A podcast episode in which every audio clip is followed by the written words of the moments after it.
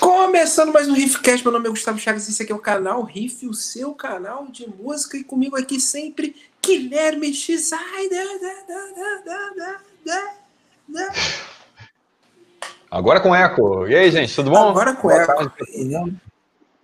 Show. É uma tá, tá, de... Fajara, né? tá de ressaca ainda, Guilherme? Cara, de, de, leve, de leve. A madrugada foi, foi longa. Foi longa? Ah, Guilherme, você não tem idade mais não, hein? Você cuidado é, aí nessa é. quarentena. Não, o sistema... não pode deixar a chama interior apagar. Não, esse negócio de idade não, não pega, não. Tá bom. E com essa fala tirada de qualquer música do NX0, apresenta aqui Felipe Barcelos. E aí, Felipe, tudo show? Tudo show, meu amigo. Agora, agora tá, tá caminhando aos poucos. Felipe Barcelos. Né, meu amigo? É, Felipe Barcelos, me fa fale aqui para a nossa audiência quem é Felipe Barcelos na fila do pão. Deu o seu pequeno. Finja que isso aqui é o LinkedIn. Eu sou muito bom nisso, não, mas vamos lá. Então, amigos, é, eu tenho duas produtoras, é, uma que é a MGB, que meus caros aí já conhecem, que trabalhamos com shows menores ali, trouxemos o Circa Survival, Trice, Red Fang, é, Friends e afins. Foram muitas bandas que trouxemos no ano de, de 2018 barra 2019 com essa outra empresa e criamos a On Stage, né? eu e minha esposa criamos essa outra agência para fazer coisas maiores. E com isso primeiro show nosso foi Atária, em seguida Glen Hills, depois Living Color, o Xamã, Pennywise e afins. É, e como a gente já estava fechando muitas coisas boas e bacanas ainda para esse ano e para o segundo semestre, o Gustavo até sabe qual é uma das bandas, e aconteceu isso tudo, então a gente teve que mandar tudo para 2021. Excelente. Então, é, quem está aí assistindo a gente, daqui a pouco eu vou dar uma olhada no chat aqui. Se tiver perguntas sobre produção de show, como é que faz para ter uma produtora, como é que faz para produzir um show, como são os artistas, se esse negócio de toalha branca é verdade, quando é que voltam os shows aqui para o Brasil, então pergunte que o Felipe Barcelos sabe absolutamente tudo. Então pode mandar aí no chat. Lembrando que a gente está com um clube de membros aqui, com planos a partir de R$ 1,99. E já tem, já tem mensagens de membro, Guilherme Cizizis. Já tenho, vou colocar aqui na tela. Aliás, muito obrigado a todo Bote mundo que está entrando. Ainda estou aqui divulgando, recomendo para quem, quem ainda não compartilhou o vídeo, faça o mesmo. Estou aqui jogando para as redes sociais do canal Riff. É, mas, enquanto isso, já tem a galera aqui. Vou mandar o boa tarde para todo mundo que está aí, como, por exemplo, a Letícia Queiroz, aí sempre presente, do Clube dos Membros. É, a Lídia também presente, galera já mandando boa tarde. Elogiando, elogiando até a sobrancelha do Felipe. Olha só, Felipe, já, já elogiaram a sua sobrancelha, cara. Não é? e eu não faço. A sobrancelha do Felipe é tudo. Invejo mesmo, disse a Letícia Queiroz. Tá certo. Fica aí o registro do elogio. Excelente. Mas então, se você quiser que a sua pergunta esteja aqui na tela, que nem dessa, dessa galera que já é membro, é, você pode, um, ser membro aqui, a gente vai botar aqui na telinha a partir do momento que você virar membro, ou você pode mandar um super chat que a gente com certeza, porque como a gente vai ficar falando aqui, falando, falando, falando, sua pergunta pode passar despercebida. E se você quiser ter certeza que a gente vai responder, pode ou virar membro ou mandar um super chat. Show, se você puder. Beleza? Que a gente vai botar aqui bonitinho. O link está aqui na descrição, Guilherme mas botou, não botou? Então o link é, deve estar tá aqui na descrição. Eu, eu vou botar agora. Excelente, Guilherme Schneider. Como Renan Carneiro aí, boa tarde, Riffers. Riffires. Riffires é, é, é tá. É, muito obrigado. Felipe Barcelos, me diga um negócio. A galera que está assistindo aqui, Gugu, Gugu, Gugu, moleque, menino novo, vou me usar como exemplo. Gugu ali de, de, no meio dos seus 20 anos, o cara sonhador, quer ser produtor de show. Qual o primeiro passo que alguém que quer entrar nesse mercado tem que, tem que dar? Então, eu vou. Eu, eu, primeiramente vou falar de mim, cara, contar uma, uma breve história. É, quando eu comecei.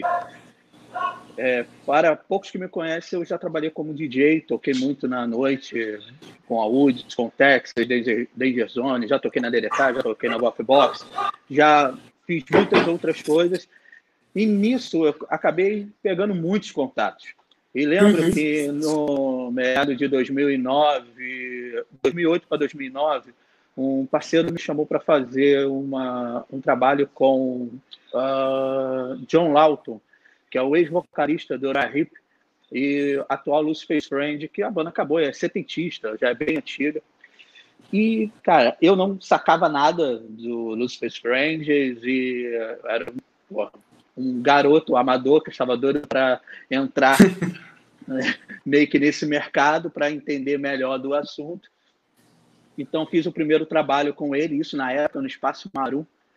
É, foi um corre absurdo, e fizemos ali um show pequeno com John Lauto e, cara, me apaixonei.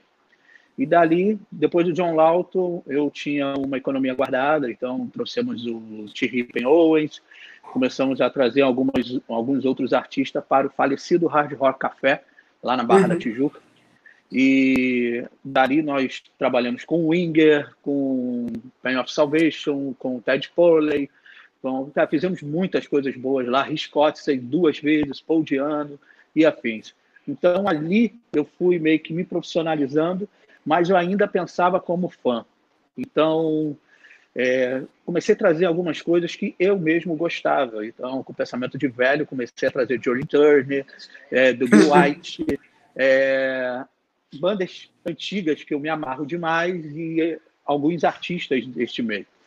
E, cara, eu percebi que só eu mesmo que gosto disso e alguns outros velhinhos e, e perdi e perdi muita grana com isso isso lá bem lá no ano de 2010 2011 então nesse período acabei trazendo uma banda chamada The Six Nine Eyes é, e no mesmo período trouxemos o Crash Diet o Crash Diet na época deu muito certo era uma banda que o hard rock estava explodindo muito, né? voltando a explodir nessa época. Tinha Star Fox, tinha algumas outro, outras festas que pegavam muito esse público. E uhum. o Crash Diet tocava muito na, nessas festas. Então pegamos essa galera na época das festas direto por, por direto do Crash Diet, né? Só que Six Nine Eyes, cara, é, já foi bem complicado. E na época o Teatro Odisseia era uma casa para festa, não era uma casa para show. Então acabou uhum. acontecendo muitos outros shows ali que uma boa parte do público ficou muito decepcionado. E como eu disse, na época pensava meio como amador, então eu não, eu tentava economizar em algumas partes para tentar pelo menos ver o, o dinheiro investido de volta e, cara, o show acabava dando errado. Então, acabou, começou a dar certo depois que eu parei com a produtora, comecei a trabalhar com muitas outras, fui me profissionalizando, fui pegando contato, comecei a estudar bastante, muito, entender uhum. mais sobre o mercado, e com isso surgiu a MGB, e a MGB em diante já foi um sucesso um atrás do outro, graças a Deus, e depois com a OnStage, melhor ainda. Então, aonde eu quero chegar? Quem quer entrar nesse mercado, estude, estude, faça um curso, é, pesquise muito sobre o mercado musical, não fique preso em um estilo só e achando que aquilo ali vai te alimentar pro resto da vida. Cara, tá nesse meio que você tem que ser eclético, você tem que ouvir de tudo para entender melhor sobre o mercado. Uhum. E, cara, o... mas qual tipo de curso? É curso de produtor de show, né? Tem curso de produções em, em, algumas, em algumas faculdades. Eu nunca fiz, eu pô, tenho anos de, de mercado, eu aprendi na marra, aprendi perdendo dinheiro. Então, se eu quero aconselhar alguém para não perder dinheiro, eu aconselho estudar primeiro antes de entrar. Entende? Show. Então, o cara que está ali quer começar a fazer. Como ele estuda o nicho no qual ele vai, vai começar a, a, a se incluir? Porque, por exemplo, tem a, tem vocês que trazem é, shows, shows de, da galera que atinge uma galera mais velha, da MGB uma galera mais nova, como o Real Friends, o, o Trice, essa galera ali no meio dos 30. Mas tem a Liberation, que é uma coisa mais de metal, mais, enfim. aquela coisa mais uhum. extrema ali. Como o cara, tipo, pô, sou fã de rock. Você já falou que é, pegar a banda que tu é fã não é, uma, não é sempre o melhor caminho. Como é que o cara escolhe qual nicho ele se insere? Vai trazer, ah, vou trazer só banda de pop punk, só banda de emo, só banda de HC. Como é que o cara consegue entrar? Como é que ele, como é que ele visualiza qual nicho é melhor? Assim, onde, onde ele entra? Ou é tentativa e erro? É, é, você precisa estudar cada banda ofertada para você. Cada banda que te oferecem, eu recebo muitos e muitos e-mails aqui de várias agências do mundo inteiro oferecendo bandas e produtores locais oferecendo bandas. Eu conheço muitos produtores de São Paulo que tem, são grandes parceiros, como a Free Pass, como a Solid Music, como outras, a Time for Fun, agora é a nossa parceira. Então, a Estreia e a PIS são muitas outras produtoras locais que acabam pegando bandas e, ao invés de fazer todas as praças, eles oferecem para os parceiros locais. Né? Uhum. Então, geralmente, essas empresas ficam apenas de São Paulo e o resto eles passam para os parceiros. Sendo que existe um, um modo de você ir direto na banda, através das agências é, delas próprias, que você consegue fazer toda a turnê, ou você, que é o caso da Liberation, a Liberation mesmo não tem parceria, eles mesmos pegam e fazem toda, uhum. toda, toda a América Latina. Então, a OnStage, nós ainda trabalhamos com algumas parcerias e ainda agora começamos a pegar direto entrando em contato direto com, com as bandas. Então, já temos várias outras na agulha. Então, com isso, a gente consegue é, ter uma administração melhor né, com, a gente, por exemplo, o Crash Diet estamos trazendo direto. Então, nós mesmos estamos fazendo no México, uh, são três datas no México, uma na Colômbia, uma na Argentina, tem, tem São Paulo também, mais o Rio de Janeiro, mais Curitiba, é, mais Belo Horizonte. Tem algum barulho vindo de. Alguém está escutando aqui? Não, não, não é nada aqui, não. Qual barulho? De gente gritando? É, tipo uma criança é... gritando. Ou uma ah, águia. Que... Não Pode ser uma águia. uma águia. Tem na dúvida. Me desconcentrou, cara. Foi mal. Pô, foi mal. Tem a criança aqui. Ah, pô, Não, relaxa. Acontece a live, né, cara? Ao vivo pode acontecer de tudo. Não, é uma live então... nesses tempos que tá todo mundo em casa, né? Essa doideira toda, né? Tá todo mundo em casa. Quem tá assistindo, aliás, obrigado todo mundo que tá aqui participando do chat, cara. Pô, a galera tá, tá aqui já. Meu Deus, criança é, gritando, é algo... pessoal, uma águia.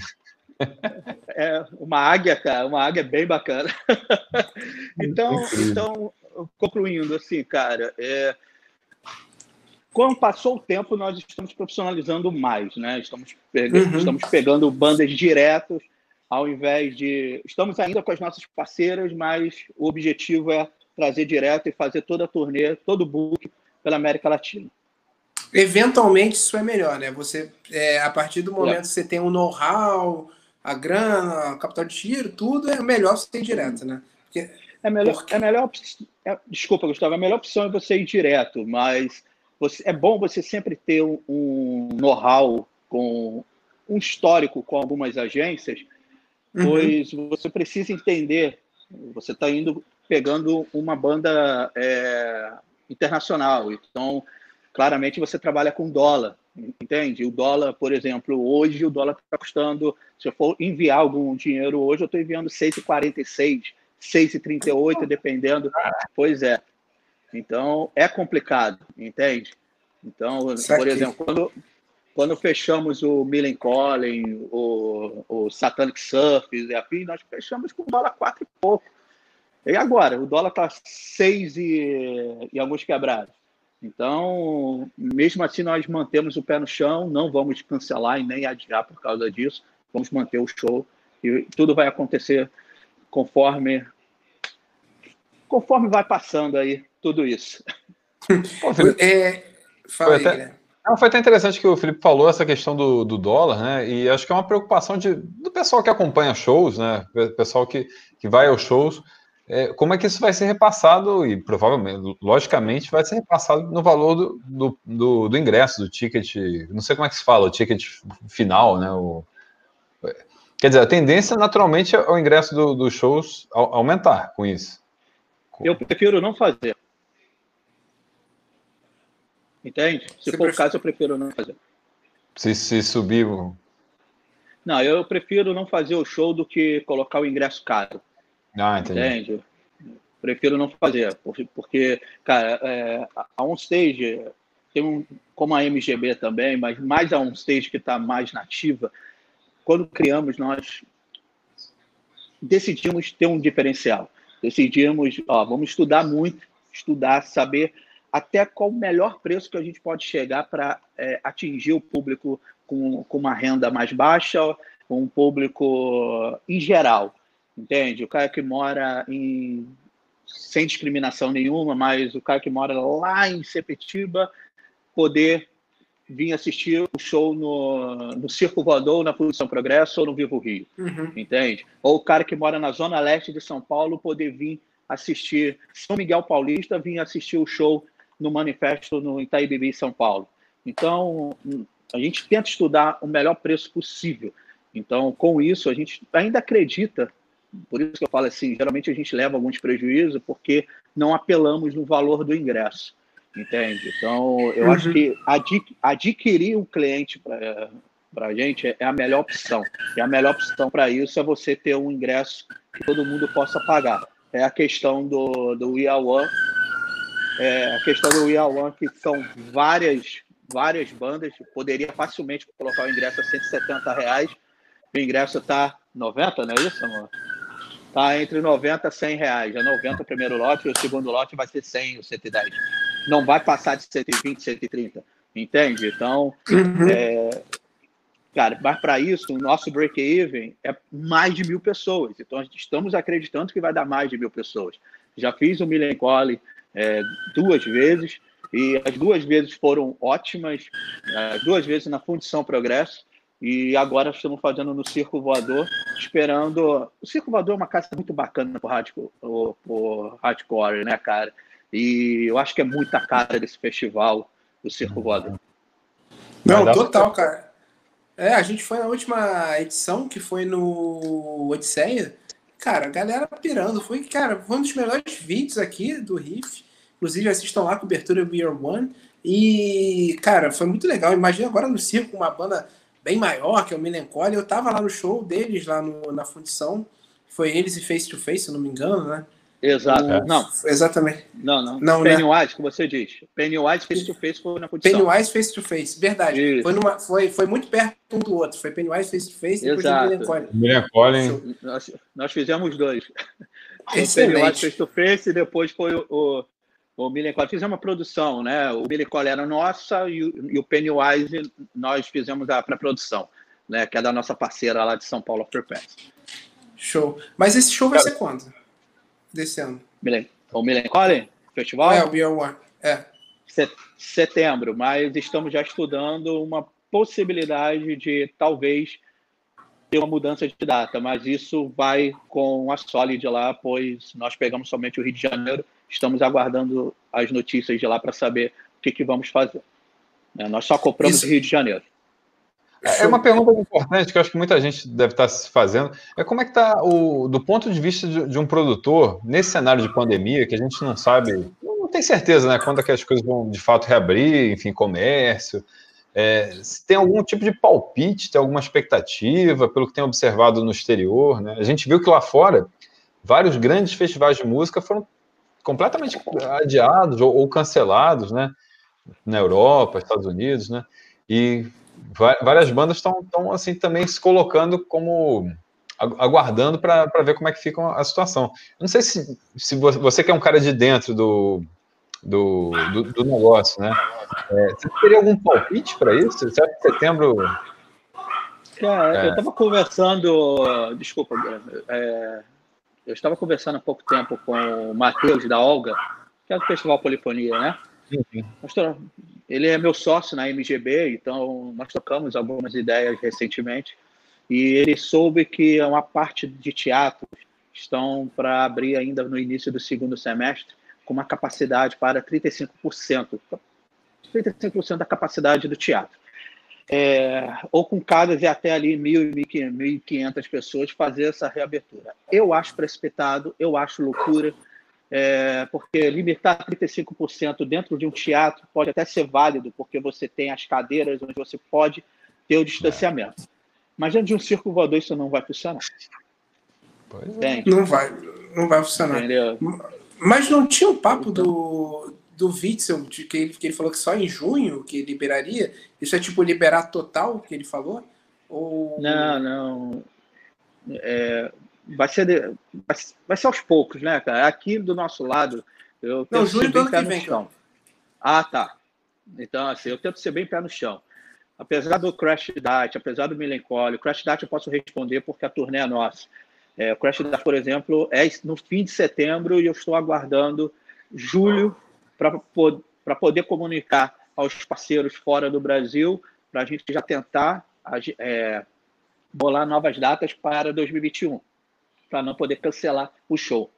O mesmo é o fato do The Sleep, o mesmo é o fato do The Hunt, que mantemos ainda para esse ano, mas na minha cabeça eu já tenho já noção de tentar jogar isso para 2021, como fizemos com o UFO e com o Marco Martel, que seria on, ontem. Cara, pô, Marco Martel ia ser maravilhoso. Você não tem ideia. Você falou, 55, você falou que estava com uma venda. 55% da casa já vendida. Hum, tá muito, galera muito na vibe, né? A galera, o é. Queen voltou, que voltou, né, cara? Voltou muito bem. Infelizmente, né, cara? Eu tava com a impressão, cada vez que eu escuto alguém falando de shows, de possibilidade que teria esse ano, eu fico cada vez mais triste.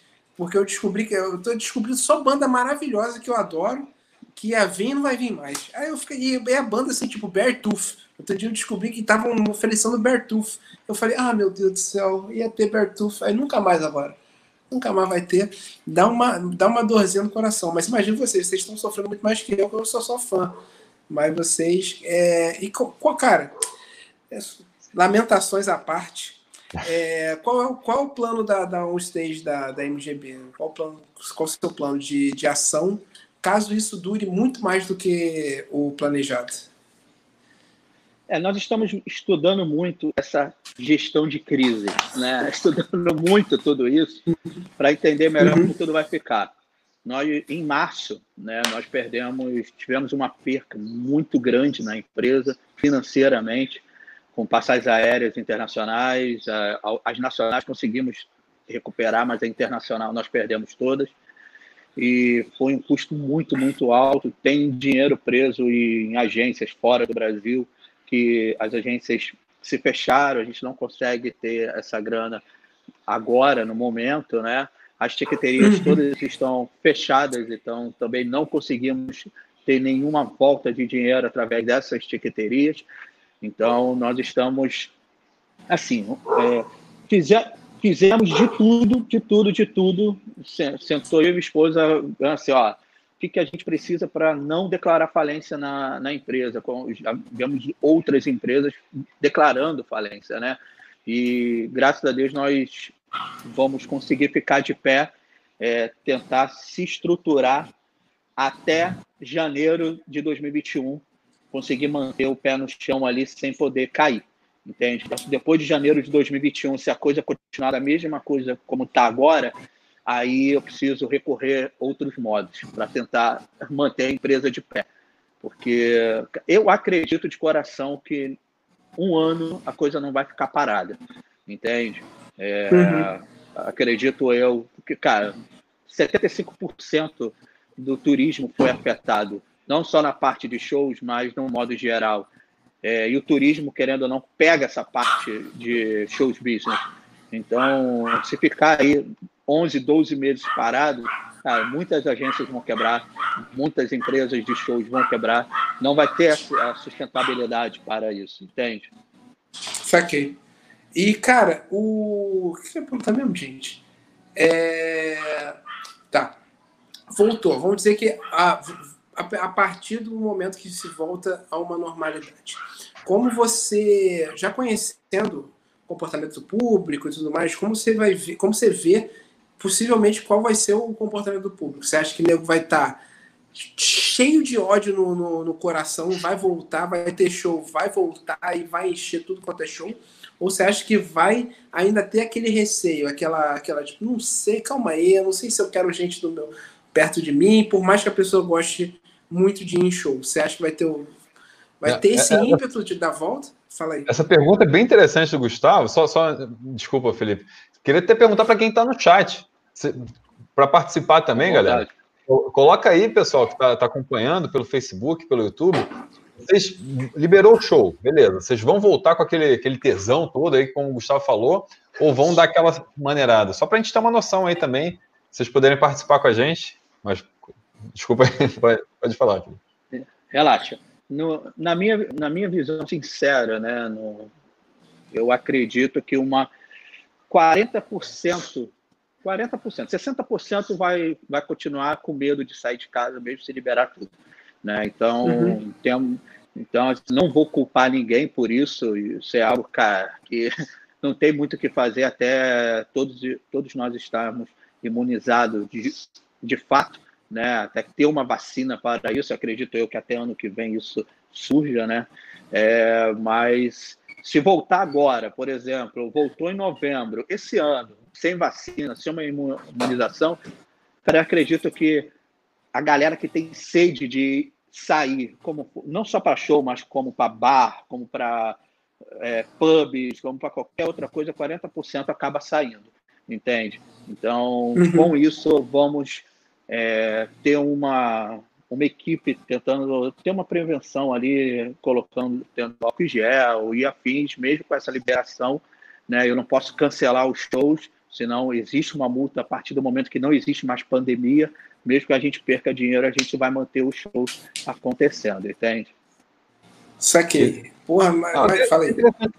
Não, porque essa questão, é, se for declarado que não existe mais pandemia, Aí já, já entra uma questão de, de multa com os contratos já, já firmados. É, porque não existe mais a, o caso de caso de força maior, né? Hum. Então, se já não existe mais uma pandemia, a data está certinha ali é, na conclusão, o show precisa acontecer, entende? Saquei. Tem um tem um uma parada que o governo lançou, tanto que a Time for Fun é, anunciou que não vai devolver o, o valor dos ingressos, né? Isso vai transformar em voucher e tudo mais. É, vocês se beneficiaram com essa, com, essa, com essa questão lá que o governo lançou, de que se adiou um evento, você não é obrigado a devolver o valor do uhum. ingresso. Como é que você está trabalhando isso?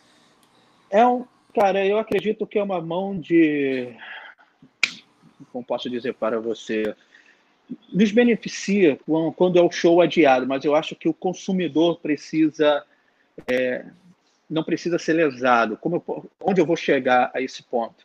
Uh, ataque do Ministério Público, ela, ela admite o seguinte: os shows que forem adiados, nós não somos obrigados a fazer a devolução do dinheiro a partir do momento que esse esse ingresso, né, ela já está valendo para um próximo show ou caso a pessoa não possa ir nesse show, pode ir em algum outro da empresa uhum. ou, ou, da própria tiqueteria que está fazendo a venda disso. Os shows cancelados, que eu acho que tem um erro, na minha opinião, tá? Agora eu vou falar como consumidor. Os shows cancelados, eu acho que já na TAC essa parte está errada, porque os shows cancelados eu tenho até 12 meses para devolver o dinheiro. Entende? A partir, uhum. do, a partir do momento que o show foi cancelado, a agência responsável precisa devolver o dinheiro à, à agência que faria toda, toda a turnê. A partir do momento uhum. que você tem esse dinheiro, você devolve a etiqueteria e devolve o dinheiro de todo mundo. Entende? Então, eu acho que é, é uma via de mão dupla, entende? E essa ataque ela acaba é, tendo uma via só para a mão do produtor e não diretamente para o consumidor.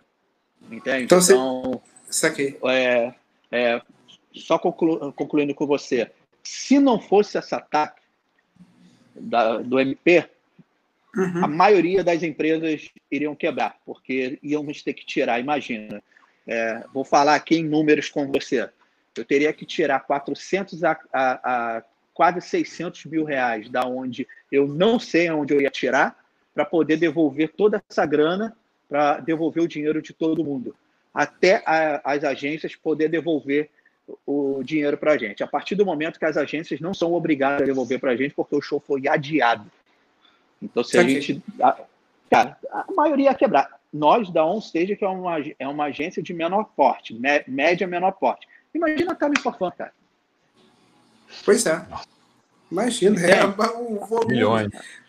Exato. Antes da ataque, para você ter uma ideia, a Live Nation perdeu 2 bi só de shows adiados e cancelados. Perdeu. Mais de 2 bi. Com Backstreet isso, Boys, cara? com shows fora do, do Brasil, nos Estados Unidos, em, em algum. Que a Live Nation ela pega o, o mundo sim, inteiro, sim. Né? não é só Brasil. Então, ele tinha, tinha shows no mundo inteiro ali shows até, mais, até muito mais caros do que o Backstreet Boys e perderam não só é, produtoras, mas também como tiqueterias. A Everton Bright saiu do Brasil, cancelou o contrato dos Estados Unidos, está indo só, está ficando só na Alemanha. A Ticketmaster nos Estados Unidos está quase quebrada. Então, fora essas outras Nossa. coisas, é muito, é muito difícil. Então, se você não tiver um pé no chão, uma, um, uma boa gestão ali de crise para você controlar tudo, você quebra, cara. Essa é a grande realidade. Jamais Está... nunca ia imaginar, é, jamais nunca ia imaginar que íamos entrar numa pandemia. Entende? Sim. Gustavo e Guilherme, desculpa se eu atropelar vocês, porque eu acho que está dando um delay. Tá? Então, não, tá, desculpa aí, desculpa todo mundo. Não sou mal educado aqui, realmente. Tá? Não, tá. tá não, aliás, interessante, só, só uma menção aqui. Boa, você falou Backstreet Boys, que eu acho que foi o último grande show que rolou no Brasil, porque eles estavam em turnê, parece que foi metade da turnê só, né? Tipo, quando foi declarada aí a. Nossa, só teve um. Braba. Só... Tinha feito um show, né, em Minas. Não, Rio? Não, no Rio, no, no Rio, é. Foram dois shows, é. Foi São um Paulo. Uberlândia, tem um parceiro de Uberlândia que fez, né? Não sei se foi Uberlândia ou Ribeirão Preto, ele faz nas duas nas duas cidades, né? Ele faz Uberlândia e Ribeirão Preto. É, ele fez lá o Backstreet Boys, se não me engano, foi Ribeirão Preto. É, é, e, e, depois teve no Rio de Janeiro. Quando a banda chegou em São Paulo, foi declarado o isso. fechamento. Eu acho que foi isso. Foi o último grande show que o, que o Brasil teve, foi justamente o, o exemplo. Né?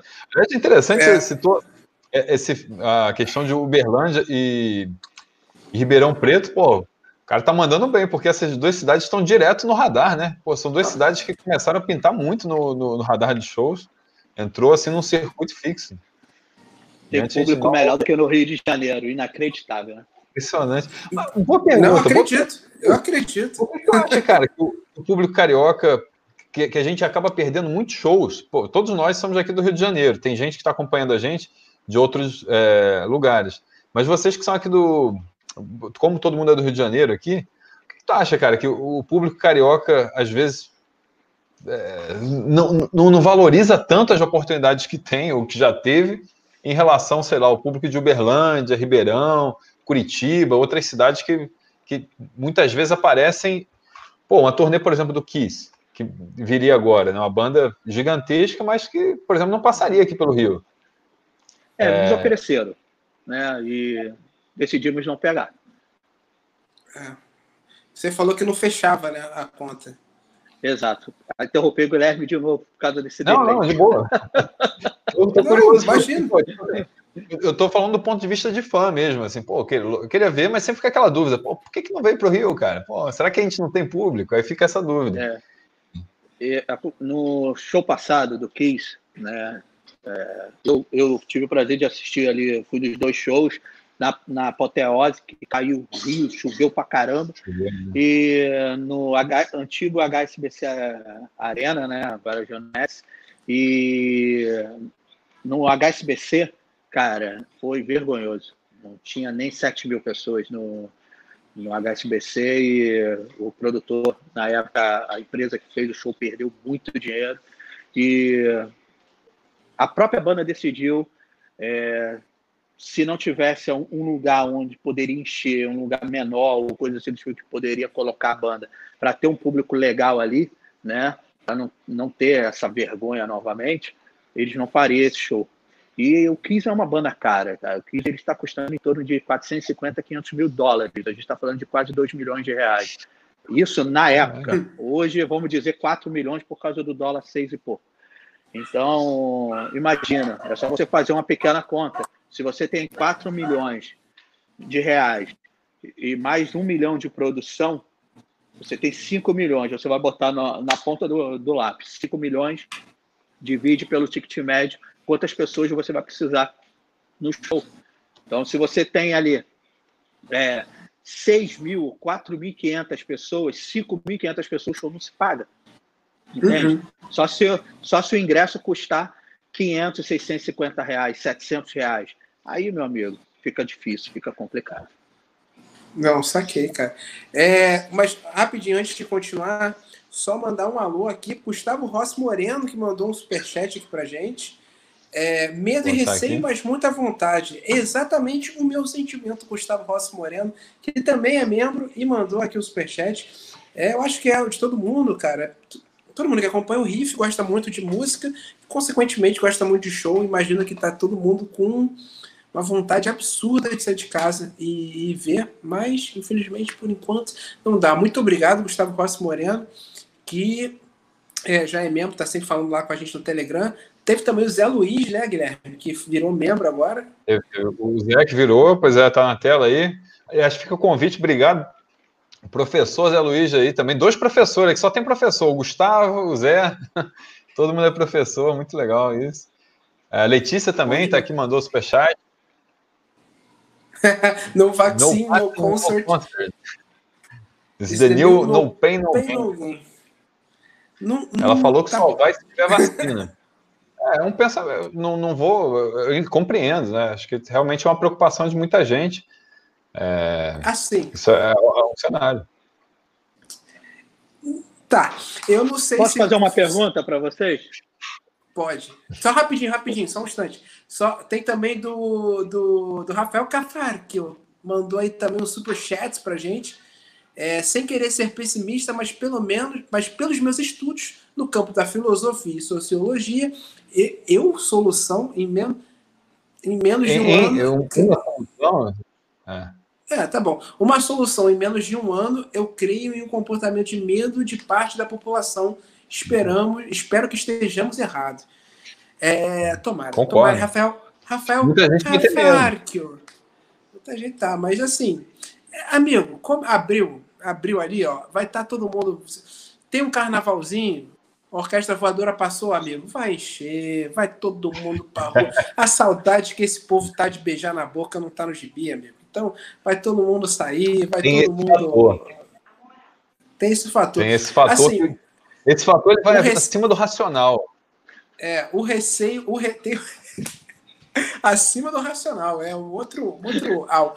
Mas o acima do receio, eu acho que vai ter uma grande parte, vai ficar com receio, mas assim, assim que liberar um mínimo, vai, a galera vai sair, eu acho. Mas pode, pode fazer a pergunta, Felipe Barcelos. Vocês vão na maioria dos nossos shows, pô, fico feliz sempre quando vocês fazem ali os, os vídeos, fazem toda aquela divulgação, maneira pra caramba. Vocês são dois grandes profissionais, admiro muito o trabalho de vocês, parabéns aí o trabalho que vocês têm feito. Isso alimenta muito não só a, a música em si, né? Mas também as bandas underground, as bandas que estão começando, isso é bem bacana, né? Mostrar isso de dentro. E, e cara, a minha pergunta para vocês é o seguinte: eu vi vocês muito emocionados no show do Xamã, e eu me emocionei demais naquele show do Xamã, né? Falecido André Matos lá, grande oh. amigo. Pô, cara, André Matos, trabalhei com ele oito vezes e nós tínhamos uma amizade muito legal é, trocávamos muito, muita conversa, né? E na época que fizemos o Xamã aqui, ele virou para mim e falou assim: pô, Felipe, de toda a turnê, esse foi um dos melhores shows que nós fizemos. Nós sentimos o impacto do público aqui no palco que, cara, fiquei anestesiado e levei, fui embora. Isso na, nas palavras dele. O que, que vocês, vocês, o que, que vocês acharam daquele show lá na Hub? Cara, eu. Fala, Guilherme. Cara, aquele, aquele show do, do Xamã, que, que, se não me falha a memória, foi o último show aqui no Rio de Janeiro do, do, do André, né?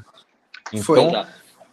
a impressão que eu tive, a memória que eu tenho, a gente gravou um vídeo naquele dia, logo depois do show, e, cara, tava muito cheio, o pessoal que tava lá tava cantando bastante, então, pelo menos, o que eu gravei, o que eu levei desse show foi, foi isso, assim, um, ele foi muito bem recebido e fez um show muito emocionante, né? Com presença. Era um maestro, né? O cara tocava cantava, tocava, fazia tudo e achei que foi uma performance é, do nível de qualidade que se espera do, do André Matos, né? Então, pelo menos eu, ficou marcado para mim. Eu já tinha tido o privilégio de ter, ter, assistido ele antes, inclusive acho que num show produzido por você da carreira solo dele no Odisseia, muito tempo atrás. Muito tempo chuto, atrás. que em 2010, é. 2010 ou 2011, não sei.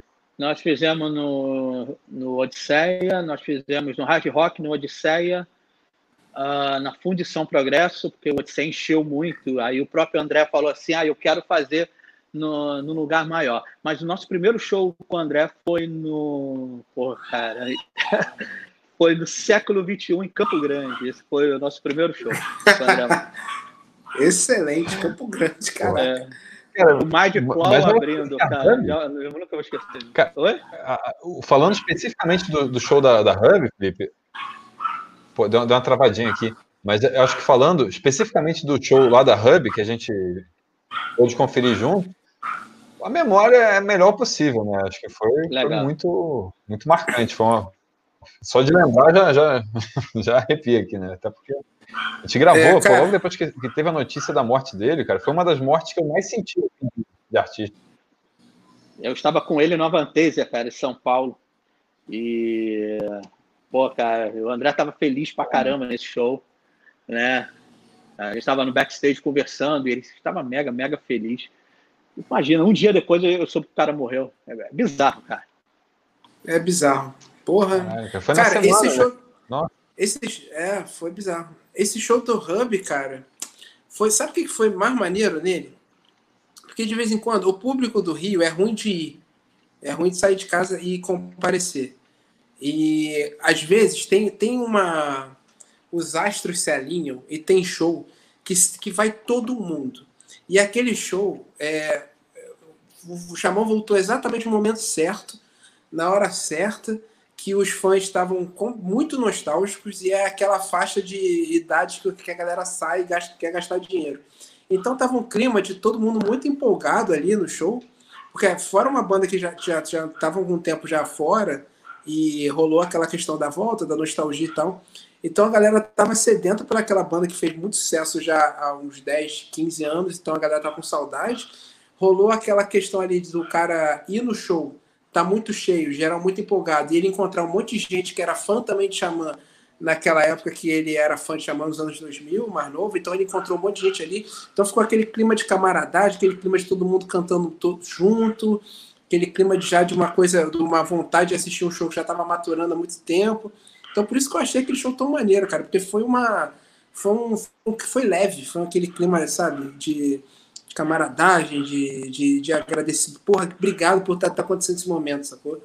Então por isso que eu achei tão maneiro aquela porra. Respondendo é, cara, eu...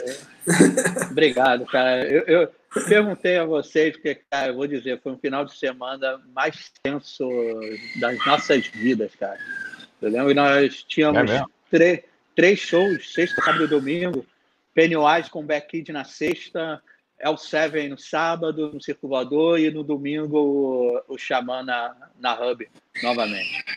E, cara, a Hub é, é um espaço, né, cara? Nós levantamos tudo do, do zero ali.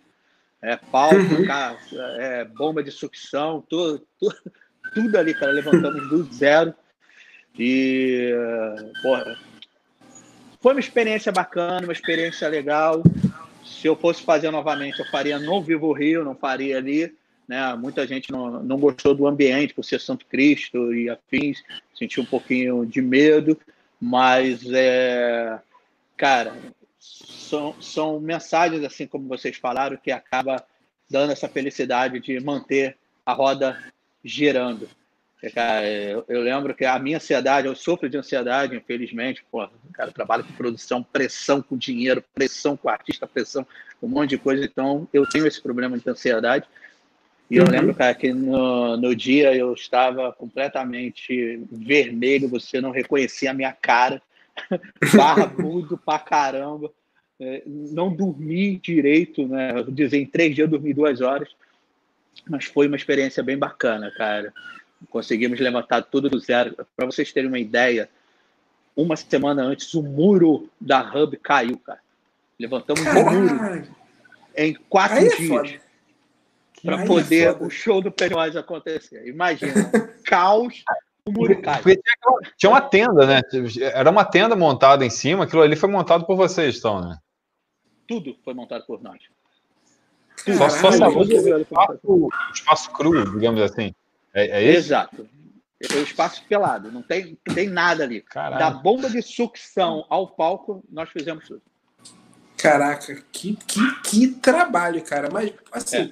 foi um final de semana muito bom, porque, cara. Não, é, se, é, a gente consegui... os dois, né? A gente teve. É, é, eu não consegui no El Seven por questões orçamentárias, porque eu moro longe, é muito custoso para mim em show. É... Mas, cara, eu assisti Comeback Kid, eu achei que eu nunca fosse conseguir. E consegui, cara. É, assisti, pô, Pennywise já era a terceira vez, fiquei felizão. Dá, dá pra ver a minha felicidade pelo vídeo de cobertura que a gente fez, cara. Aí, cara, porra, cara, aquele show foi muito bom, cara. Eu fiquei, eu me, cara, me destruí naquele show, me machuquei. Enfim, a Hub é foda. Eu tenho uma cicatriz no, na canela uma vez que eu caí na Hub, cara, porque tem uma arame lá do troço. Ainda tem aqui a cicatriz, meu dedo, meu dedo não dobra direito, mas enfim. É porque o. É muito bom. Ih, rapaz, morreu. Ih, rapaz, morreu. Volta aí. Voltou, voltou, voltou. Putz.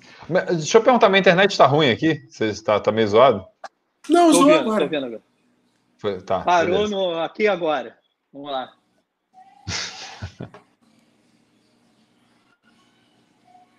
Pode falar, Guilherme. Guilherme desistiu.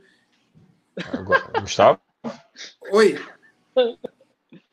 Ah, tá, não. Tava tá, tá, tá, esperando você falar. Não, eu tava, ah, não, falando do falar. chão da Hub, que é um chão irregular. Então, se o cara tropeça lá, dá um raladão mesmo. Pois é, então. É, é, é, eu posso dizer para vocês, agora, fosse hoje, eu já não faria aí, mais pô. lá. Entende? Colocaria o piso nivelando tudo ali para não acontecer esse acidente que aconteceu com o Gustavo. É, mas, nem foi, mas nem foi nesse show, não. Foi, no, foi em outro show. Foi no. Ih, Jesus. Esqueci. Ontem que teve um monte de banda também. Mas, Guilherme, Guilherme, põe a mensagem de Cíntia na tela, por favor. Vamos botar, vamos botar. Superchat. Chegou o superchat de Cíntia. Muito obrigado, Cíntia, que também é membro. Valeu de membra? Não, não existe isso, né? Membro. Estou apreensivo agora para o show do Nightwish em janeiro. Vacina não sai tão cedo. Dependendo das condições, até lá eu vou ter medo, sim. É, Assim, a gente tem que esperar para ver um, se vai acontecer, e dois, como é que vai estar a percepção do mundo. Às vezes está mais tranquilo, não sei. Curva que cai, não sabemos. Então espera, é... vai lá esperar. É, é de vocês o Nightwish? Não, né? É? Não, é de uma parceira nossa, Overload. Overload, show. Que veio, já trouxe muito show bom para cá também. É... Cara, então, Cíntia, paciência e espere que tudo vai melhorar. Beleza? Eu não Mensagem... posso responder por eles, né? Então... Gustavo, Tem outra do Gustavo? Bota aí.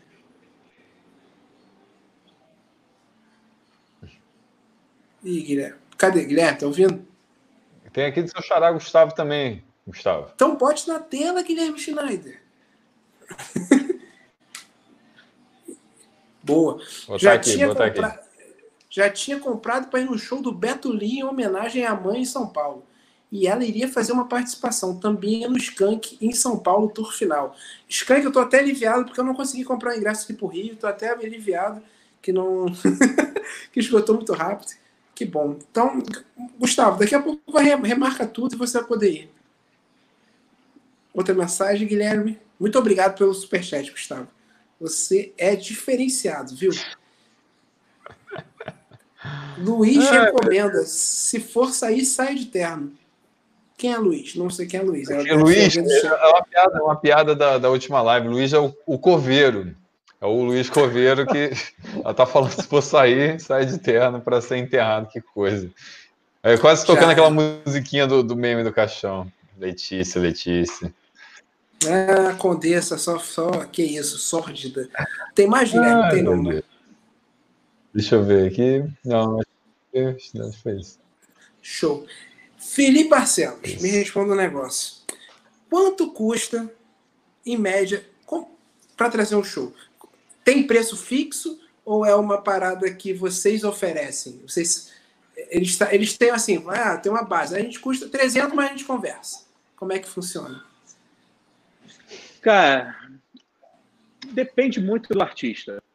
Demais. Né? O Real, disse, Friends, rece... Real Friends, como é que foi? Ah, Real Friends é uma banda que não é cara, né, cara? Real Friends é uma banda lá fora, eles ainda estão no, no meio que no underground, então não é uma banda que custa um preço alto, né? Para a gente aqui, é, tanto é que o ingresso não foi caro, porque o, o valor do, do cachê, o valor da produção inteira não foi algo, algo gigante. Deu para fazer ali no Teatro de Seco seus 140, 160 pessoas. E, cara, os garotos são incríveis, muito profissionais, né? Cara, meninos, meninos, meninos, meninos, Sim. meninos. Mas, assim, tem um futuro muito bom pela frente. É, que é o caso também do Neck Deep, né? Que já tem, já, eles já são um pouco mais conhecidos. Inclusive, estamos com, trocando ideia com, com eles. E, e assim, depende muito do, do artista. Por exemplo, é, eu estou interessado no Neck Deep. Eu vou mandar uma oferta para a agência. Eu mando uma oferta de 12 a 10 datas com valor de cada local né? São Paulo geralmente, São Paulo e Santiago do Chile geralmente as cidades mais caras, e as outras uhum. cidades vêm pipocando o valor do cachê. Com o tamanho da casa, a quantidade de pessoas que cabem na casa, o valor mínimo do ingresso e o valor máximo do ingresso. Se vai ter uhum. pista prêmio e afins. Isso tudo tem que estar timbrado, enviado para a agência. Então a agência pega ali, vai avaliar, se não tiver nenhum outro produtor que esteja interessado, ele passa isso para a banda e a banda avalia por si se vale a pena. Eles vão e acabam fechando. Quando tem alguma outra agência interessada, vira o famoso leilão. Então, uhum. nesse leilão, eu costumo não entrar. Eu posso dizer que o único leilão que, que a gente entra é quando é algum show que realmente, ó, esse aqui vale a pena. Por exemplo, vai ter o show da Alanis Morissette. Eu vou, tá, eu vou entrar no leilão porque eu tenho certeza que a Alanis tem um público bom. Entende? Sim. Então, aí eu não eu. perco tempo. Eu. Pois é. muitas outras, outras pessoas. O Megadeth, eu vi que ele, a banda tem um histórico bom no Rio de Janeiro, melhor do que São Paulo, por incrível que pareça. Então, é. é, é o último show aqui foi um amigo nosso que fez, o Bruno Paz, e ele foi fez no, no espaço Rio. da ele fez no Espaço das Américas e no Vivo Rio. O Vivo Rio deu mais gente do que no Espaço das Américas. Então, é porque o Megadeth toca muito em São Paulo, né, cara? E no Rio de Janeiro vem de vez em quando. E na época, quando o Megadeth veio aqui, por ver com o Kiko Loureiro. Primeira apresentação do Kiko Loureiro no Megadeth em terras, é, terras brasileiras. Então, cara, Sim. a galera toda foi em peso. Foi sold out esse show. No Vivo Rio, esse, fosse no... É, esse dia foi triste não, não tão triste, mas foi assim, poxa, tinha que ser assim. Mesmo dia, né? A gente se dividiu esse dia. O Gustavo foi pro, pro Green Day, eu fui é, pro Megadeth. Eu não vou perder Green Day nunca na minha vida. Eu gosto das duas bandas, cara. Eu também. Esse dia ainda rolou, esse dia foi tão doido que ainda rolou DDK. Você falou que tocava em festa, né, cara? Pô, a DDK é também é uma festa clássica, um evento aqui, então foi um dia movimentado pra caramba no Rio de Janeiro. exatamente, exatamente. Mas então, tu foi qual show? Megadeth. Porra, muito bom, tava foda, Megadeth. É, então, assim, se você for avaliar ali entre um, é, entre bandas, né? É, quando, quando é uma banda underground, geralmente já manda um valor fechado.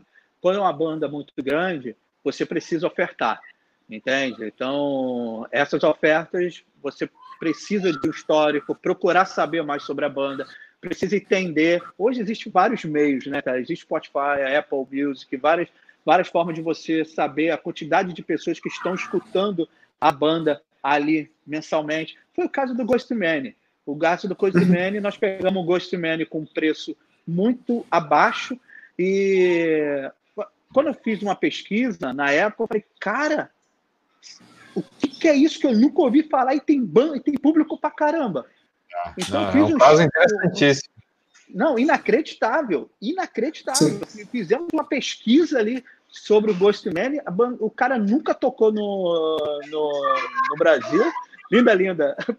linda, linda, Guilherme. Então, esse cara nunca tocou no, no Brasil. E, assim, pô, será? Sendo que o público é um público muito menor. Então, tivemos que trabalhar com algumas coisas, tivemos que ter uma segurança redobrada, tá? porque é um público muito louco. Tinha pais, porra, é, criança de 8, 9 anos querendo ir assistir o show do Ghost Man, que eu tive que bloquear. Falei, não, não rola. Vou fechar nos 16 anos, isso com, com uma carta ali do, da liberação para sem bebida alcoólica para ter essa, essa galera dentro ali, entende? Mas, cara, foi, foi bizarro, cara. Foi um dos shows mais, problem, mais problemáticos que eu já fiz em toda a minha vida. Foi esse show do Ghost Band. Caraca, foi, é, foi, um clima, foi, foi, um clima maravilhoso e estranho aquele show. Tava é. lotado o Odisseia. O Odisseia, é um o, o, o, Odisseia estava suando. Suando. Cara, Cara, foi o climinha daquele roqueirinho ali, novinho, que eu me senti mesquita em 2006. Meu irmão, foram Não, apreendidos. Assim. Ah. foram apreendidos quase, no total, 16 armas brancas, contando com canivete, faca e. É. Isso, isso. E soco inglês. Inacreditável. Caralho. Não, mas eu falo, eu falo roqueirinho de, não de uma maneira pejorativa, assim, tipo daquela galera que tu olha, olha assim, eu me senti em Mesquita em 2006, sabe? 2005, Passarela do Rock Mesquita. Passarela do Cara, Rock. Sacou? É, Caraca, arma A galera tá se achando. Que levar arma branca para um show, cara? Uma odisseia? Que isso, cara? A pessoa tá é, tá mal intencionada? É, não, o pior que é, é uma coisa muito bizarra, cara, porque o, o, o Ghostman em si é um cara super gente boa. E. Calma aí, rapidinho, rapidinho. Cara, esse programa eu vi que puxa a bateria, né? Eu vou só puxa. colocar minha bateria aqui. Boa, boa, boa. Só para. Espera. De boa. Pega para mim o, o. É importante. Que tá aqui, o, o, Aliás, enquanto isso, destacar aqui a Aninha, que também agora faz parte do clube de membros. Rapidinho, rapidinho, rapidinho. Valeu. Aninha, obrigado por ter entrado no clube de membros e eu coloquei agora na descrição, então tá na descrição para todo mundo que quiser fazer parte do clube de membros do RIF, que iniciou essa semana agora. Tá o link bonitinho aqui no YouTube. Mandei também para o pessoal que está acompanhando pelo Facebook, tá? Fica esse convite. É, e depois confere lá, lista de benefícios, são até oito benefícios muito legais que estão rolando por aí. Gente, Valeu, Aninha. Muito obrigado. Muito obrigado, Aninha, que já participou aqui do nosso vídeo lá do o que você está ouvindo agora. Mande seu vídeo também para contato arroba canalriff.com. É, é só, só assistir qualquer vídeo que a gente postou, pro... você vai entender como é que é o esquema. Fala. Perguntar para o Felipe aqui também, né? Vou perguntar, já, já pergunto para ele. De tranquilo, boa. Aí, gente, tô, tô meio enrolado aqui. Tranquilo. tá de boa, de boa. Pode Cara, deixa eu falar uma coisa, pessoal. Aí... Eu tô travando aqui ou tá, tá fluindo bem? Porque eu tô usando pela primeira vez um novo pacote de internet então fiquei meio inseguro se está fluindo bem, porque deu uma travada, né? Não, tá de boa. Tá legal. Pessoal, eu acho, que eu, eu acho que eu vou ficar meio torto. Não, tá, tá de boa, tá de boa. Tá tranquilaço. É... Não, tá de boa, Guilherme. Vai, tá, vai, tá vai rolar. Deixa Vamos eu lá. só pegar. Eu só preciso conectar aqui o. De boa. Vai lá, pode ir lá. Mas só para saber, o, o, meu, meu, meu tá, tá ok, assim, porque eu comecei com o pacote tá da Oi, como o pessoal perguntou aqui. Vou botando tá aqui, boa. botei o chipinho. Não, tá de Vamos boa, tá de boa. Tá bem. Tá de boaça, Guilherme. Precisa... Queria compartilhar tem, uma imagem aqui, cara. Queria compartilhar uma imagem aqui. Deixa eu botar na tela. depois que o Felipe aparecer, isso aqui é, o, o, dá, dá para ver direitinho aí? São os, o, as credenciais do Felipe, cara. Eu peguei lá, tomei a liberdade de pegar no, no Facebook dele, só para vocês terem ideia da quantidade de show que o cara já, já, já fez. Não, não é pouca coisa, não. Olha isso. Isso, é muita isso coisa. daí é de, de uma jogada na cara. Sacanagem. É muita coisa. Um monte de nome bom aí. É, isso aí é invejável. Isso aí, o, o nome disso, sabe como é que é a legenda dessa foto, Guilherme? Hashtag metas. Metas. É aí, pô, é só coisa boa. Tem alguns que eu tive prazer de ir, mas, pô. Isso aqui, Felipe, eu, eu peguei vendo. lá no Facebook, a capa do Facebook lá. Cara, Sem problema algum. Qual, Ó, eu fui aqui? Qual é a sua medalha favorita aqui da, da coleção? Cara, eu vou dizer para você que isso aí é 20% que eu tenho. Que eu, que eu, tenho guardado, né? Que eu perdi a grande maioria, cara. E a, e a, e a maioria dos shows não tem credenciais, são pulseiras. Ah, é. Então, é, esse, alguns nós fizemos, alguns nossos mesmos, né? Daí, cara, que eu tenho mais orgulho que está aí é o Ministry no Rock Rio. Nós cuidamos do Ministry lá no. Cuidei do Ministry, do Ministry lá no Rock Rio. Foi. Eles abriram diretamente por Korn, né? E na época eu, eu adoro, sou muito fã do Korn. Assisti o show do Korn ali no palco Sunset, né? Ver aquela multidão pulando, cara, foi maravilhoso. Foi incrível. Então, cara, é, foi uma experiência assim inesquecível, né? E. 20% tô chocada. É, e o Bring Me Horizon e o A Day to Remember, cara. O Bring Me Horizon foi maravilhoso, maravilhoso, incrível. E o A Day to Remember também. Nossa, dois dos dias que eu mais fui feliz na minha vida. Porque Bring Me, Bring Me, eu fiquei sem voz na terceira música e chorei, gritei, pulei, foi lindo, foi maravilhoso. Quem acompanha o riff sabe como a gente ama essa banda. E o A Day to Remember também, cara, aquilo foi sacanagem, com o Off, off Mais Semeia abrindo, Austin Carlyle ali no, no seu auge, ali um pouco antes da, da de, de sucumbir àquela doença maldita dele. E o circulador lotado foi muito bom, foi maravilhoso. É, o Off My Cement estava na melhor fase dele, que ele estava no, é, na turnê do Restoring Forces, que é o melhor CD, de longe deles. E o A Day to Remember estava também na turnê do melhor CD, que é o Common Courtesy. Então, que dia azaço. Que dia maravilhoso. Fui muito é. feliz. Fui muito e, feliz. Você produziu os shows? Eu fiz a pré-produção, trabalhei nesses dois shows, né? Os shows não foram nossos. E, que foi nosso aí, que eu tenho muito orgulho, é o Glenn Hughes, cara. Ele tocou o Deep Purple, Burn, foi maravilhoso, incrível. Eu sou muito fã do Deep Purple, né, cara? Então, isso para mim foi inesquecível. O Circo Voador estava extremamente lotado, não sei se vocês estavam nesse dia. É, foi maravilhoso, cara, maravilhoso. Conseguimos tirar a maioria da velharia de casa. E, cara, e, o Living Color, velho. O Living Color foi incrível. Você viu o Jorge Benjó no meio da galera, Lúcio Mauro Filho no meio da galera, todo Uau. mundo curtindo no meio do público. Foi incrível, maravilhoso esse dia do Living Color também. Né? Foram, cara, que foi sensacionais.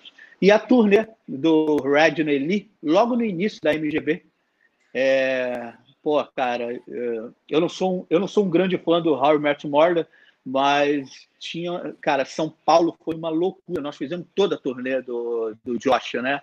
E tanto é que o próprio Ted, né, o Ted do How I Met Mother, ele fala, ele, uhum. ele tem um programa que é tipo um Danilo Gentili, né, nos Estados Unidos. Uh, caramba, preciso lembrar o nome. Uh, galera, se vocês lembrar aí, me ajudem. Uh, é, enfim, eu não vou conseguir lembrar. O, o, o Josh foi convidado desse, desse programa e ele mostrou uma foto do show de São Paulo produzido por nós. Ah, eu lembro. Vocês lembram o nome do programa? Estou tentando lembrar o nome do programa aqui. Lá Cara, eu lembro. Eu, não, eu acho, eu acho que foi do Jimmy Kimmel, mas eu Jimmy, não tenho certeza. Jimmy, isso, Jimmy, exatamente. É, e foi cara, ele falou, e ele zoou muito, ele acabou, ele acabou me zoando falando sobre. Eu, eu, eu falava muito, é sem, sem selfie, E eu chamar o segurança. E ele fala toda hora no, no, no, com o Jimmy. Tinha um dos produtores que falava toda hora, ó, sem selfie, sem selfie, e ele, ele ficou com isso na cabeça. E o Josh, cara, é um cara extremamente gente boa, demais. Então, mantemos contato até hoje, ele com o Lee também. E, e, e, foi maravilhoso, cara. Assim, uma pena que a maioria que foi foi para ver o Ted, para ver o Josh. É isso, não, é isso que eu ia perguntar. O show em si, né? É, mas viajar com o cara ali foi, foi bem legal, cara. Foi bem bacana. É, é isso... Quem... É isso que eu ia perguntar, cara. Se tinha, se tinha realmente alguém é, bastante, a maioria era fã da música. Não, né? A maioria era fã do Ted, né? A maioria era fã do Ted. Coitado do Benjamin, cara. O Lee tava sobrando ali, a galera no, no meet and greet, a galera ia todo mundo para cima do, do, do Josh e o, e o Lee ficava ali quietinho, parado na dele. Coitado, e o cara é um puta músico, é um puta compositor, o cara é incrível, velho. Mas... É bem legal. É, é, eu sou muito fã de How I Met Your Mother, eu gosto muito, acabei de rever, tem uma semana, revi todas as novas temporadas, são, gosto muito, mas também acompanho o Red and Lee, eles estão lançando vídeo agora na quarentena, eles continuam lançando coisa, bem legal, é, cada um na casa, tudo bonitinho, aquela coisa acústica, bem bonitinha, bem maneiro. É, cara, mas infelizmente, né, acontece. Qual foi, qual foi o, o show mais estranho que você fez? Assim, tipo, isso aqui tá muito estranho. Isso aqui eu não tô. Tá bom, não. Tá, tá esquisito. Tá esquisito, por qualquer motivo.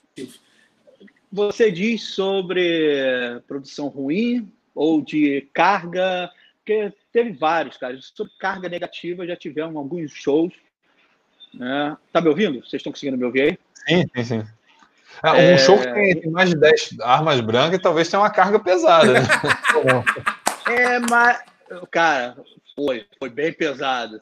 Mas o Cradle Field teve uma carga mais pesada Porra, ali. Imagina. É, o Cradle Field tinha, tinha, tinha, uma carga ali que eu falava assim: caralho, a carga aqui tá muito é pesada, é mano. É por isso que eu evito trabalhar com bandas de black metal, né? O Cradle Field é, é, é, é uma é uma banda histórica, né, cara? Então, nós aceitamos fazer lá na época, em parceria com o pessoal da Noclass, que já trabalha, né? Trabalhava nesse nicho, né? De, de death black metal. Então eu decidi por mim aqui, falar assim, ó, cara, black death eu só trabalho se for algo muito viável, que era o caso do Dayside, não, o Dayside ia ser esgotado, já adianto para vocês aqui, o show ia ser esgotado, ia tá, ia estar tá mais cheio do que o próprio Ghostman. E não provavelmente Dayside, não. não talvez pronto. esse show eu teria que passar até para o Circo Voador se fosse o caso. É, mas Cara, se não for nesse, nesse caso, eu prefiro não trabalhar com sem preconceito, mas eu prefiro não trabalhar com bandas assim, também em relação ao público. O público é, são muito, como posso dizer para você, uh, são muito detalhistas, cara, e também traz uma carga meio pesada com, com eles. Então, é, eu não sei se é porque eu não sou muito fã, né, cara? Eu sou muito da, da área de blues, de jazz, eu escuto muito. É, escuto músico, muito música de antena 1 e JB, galera. Então, eu sou muito light. Pô, eu, então, eu tenho uma curiosidade. Cara, eu tenho duas curiosidades pro, pro Felipe. Cara, a primeira, que acho que tem até a ver com isso, cara. É, qual seria o grande, o teu grande sonho? É, de, pô, qual, qual seria o artista que você queria trabalhar um dia que você ainda não trabalhou? Você trabalhou com muita gente, até botei aqui na tela 20% da coleção, 20% é isso, é coisa pra caramba. Agora são tem 12, algum nome são que você 13 fala, anos de história, né, Guilherme? São 13 é muita anos. Muita coisa, cara. É chão com certeza essa história vai muito longe. Né? Mas eu queria saber se tem algum nome assim que você pensa, porra, não, tenho, tenho que trabalhar com fulano. E outra, outra dúvida que acho que até já perguntaram aqui, é, cara, quem foi o cara mais gente boa, assim, desses artistas? Porque não quero nem falar de marrentos, ou, ou quem é, não é legal, mas assim, fal, falando de coisas boas. Quem é o cara mais gente boa que você teve o prazer de, de presenciar nesse backstage aí cara, da vida? Teve tantos, tantos e tantos, mas eu posso garantir pra, para você que, em primeiro lugar, sem dúvida, o Anthony Green. É, em, prim em primeiro lugar, mas esse cara aqui, meu amigo, é, é incrível. É incrível, incrível, incrível. De todas as maneiras. Tem, Quem diria? É, o Anthony Green, Circa Survive CEO, se nós fizemos os dois, né? E, cara, que cara.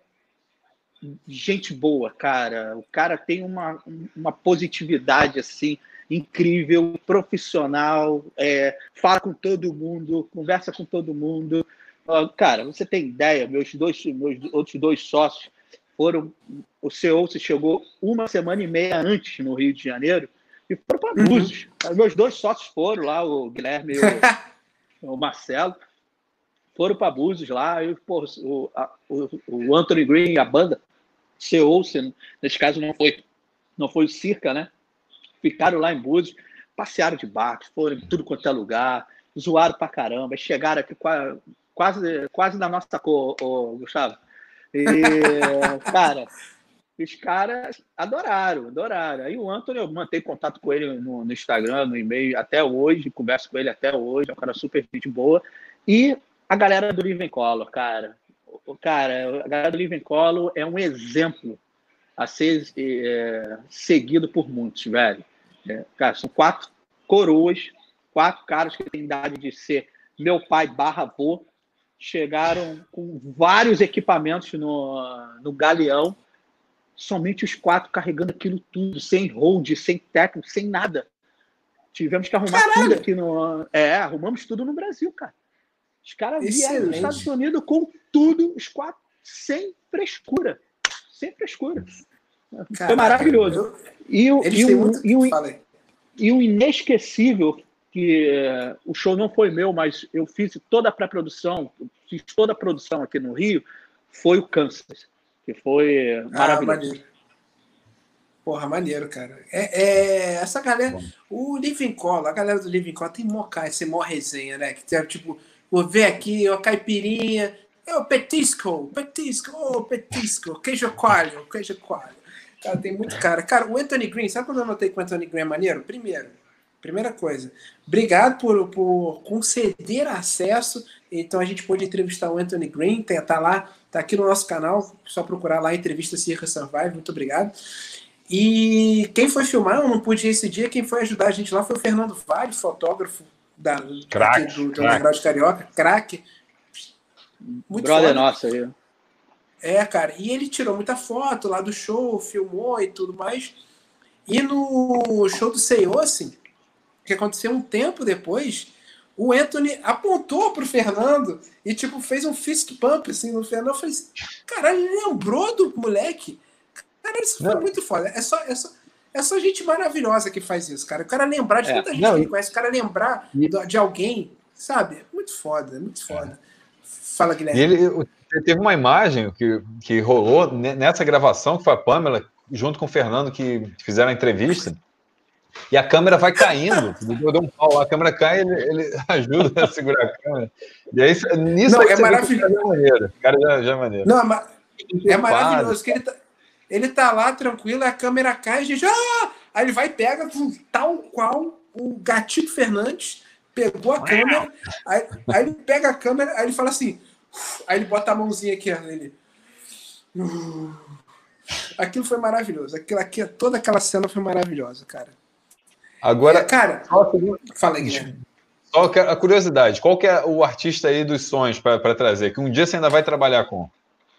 É, vamos lá, eu vou puxar o meu, minha outra paixão, o meu lado heavy metal tradicional, tá? É o Iron Maiden, cara. É, esse... maneiro, tatuagem zona.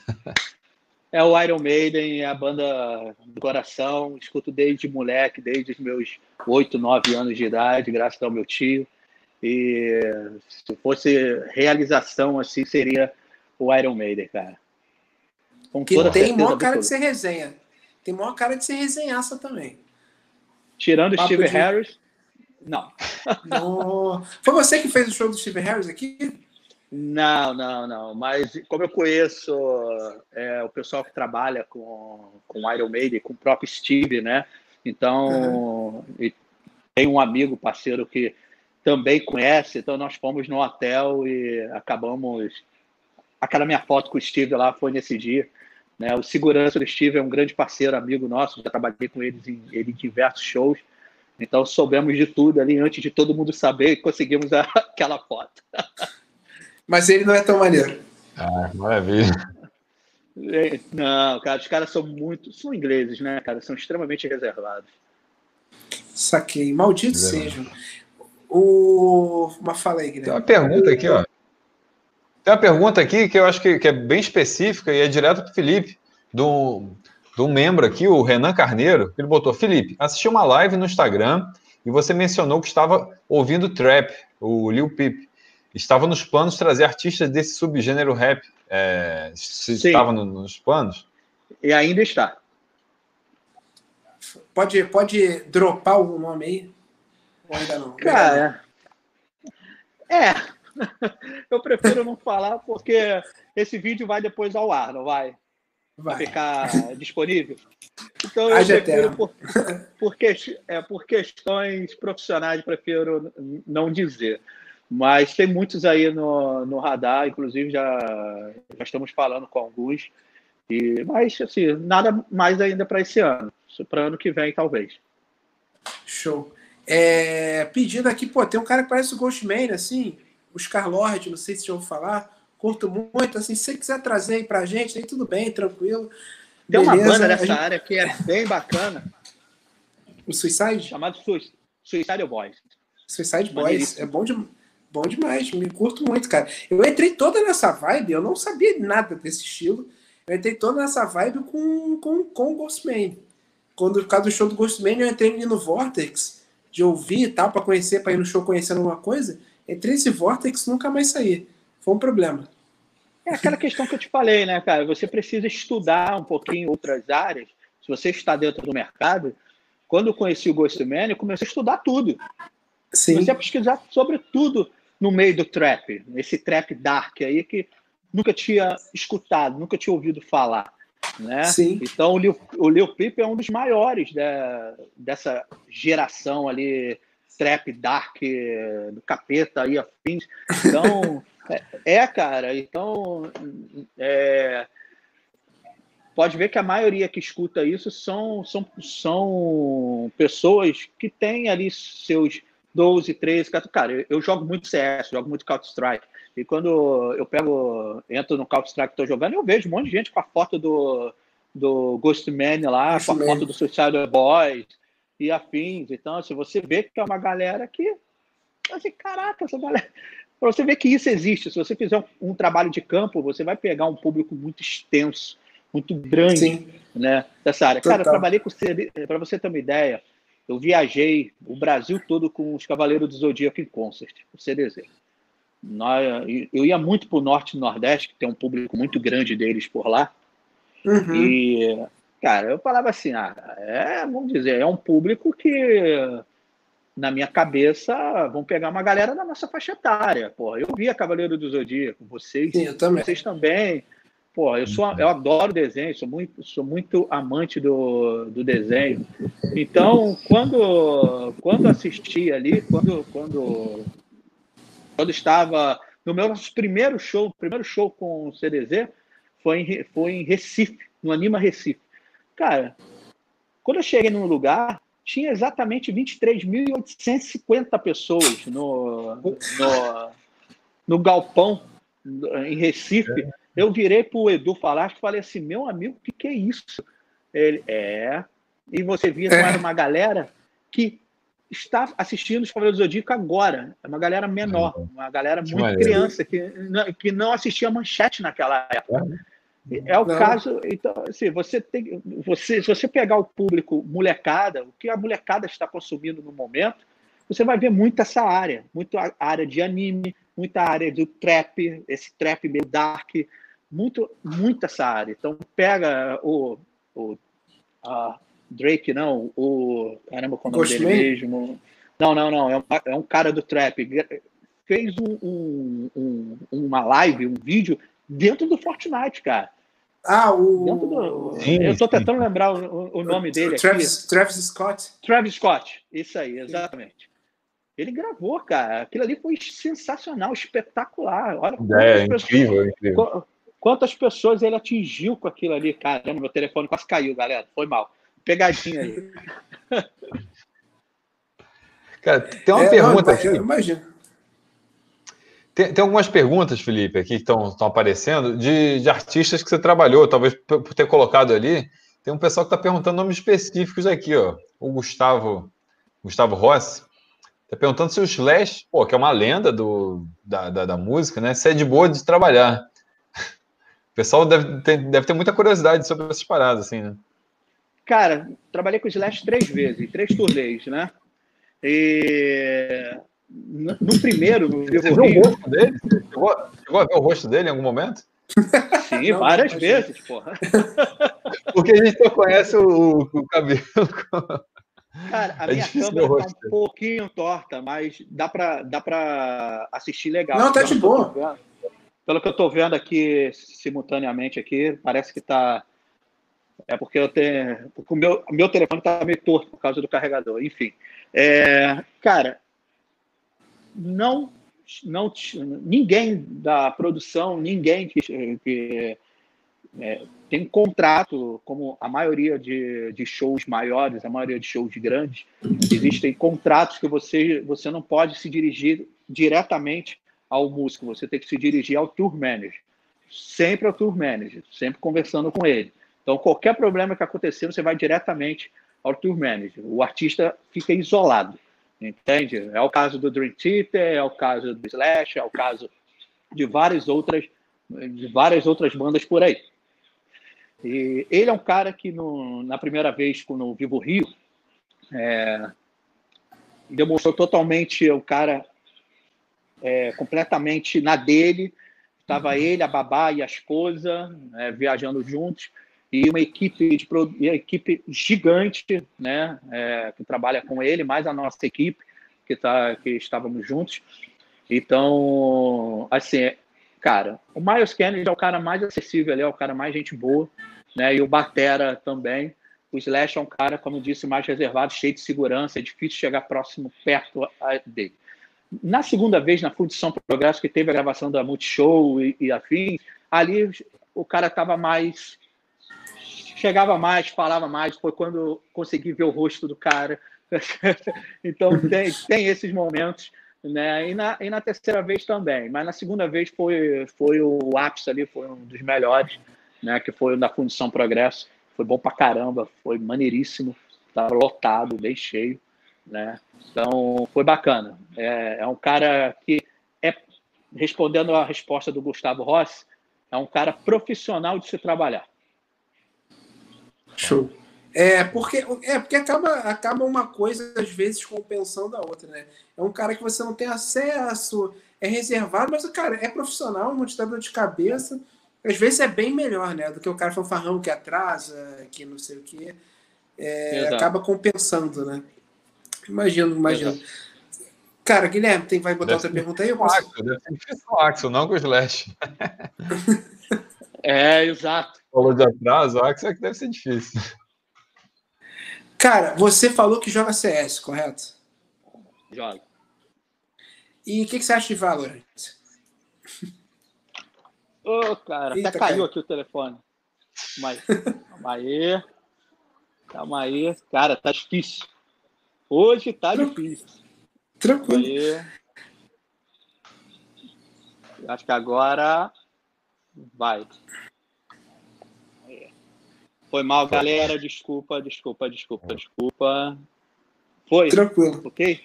Foi. Tá? E caiu. Caraca. vou fazer o seguinte: vou segurar o telefone para isso não acontecer mais. Pronto. Vamos lá. De boa. É...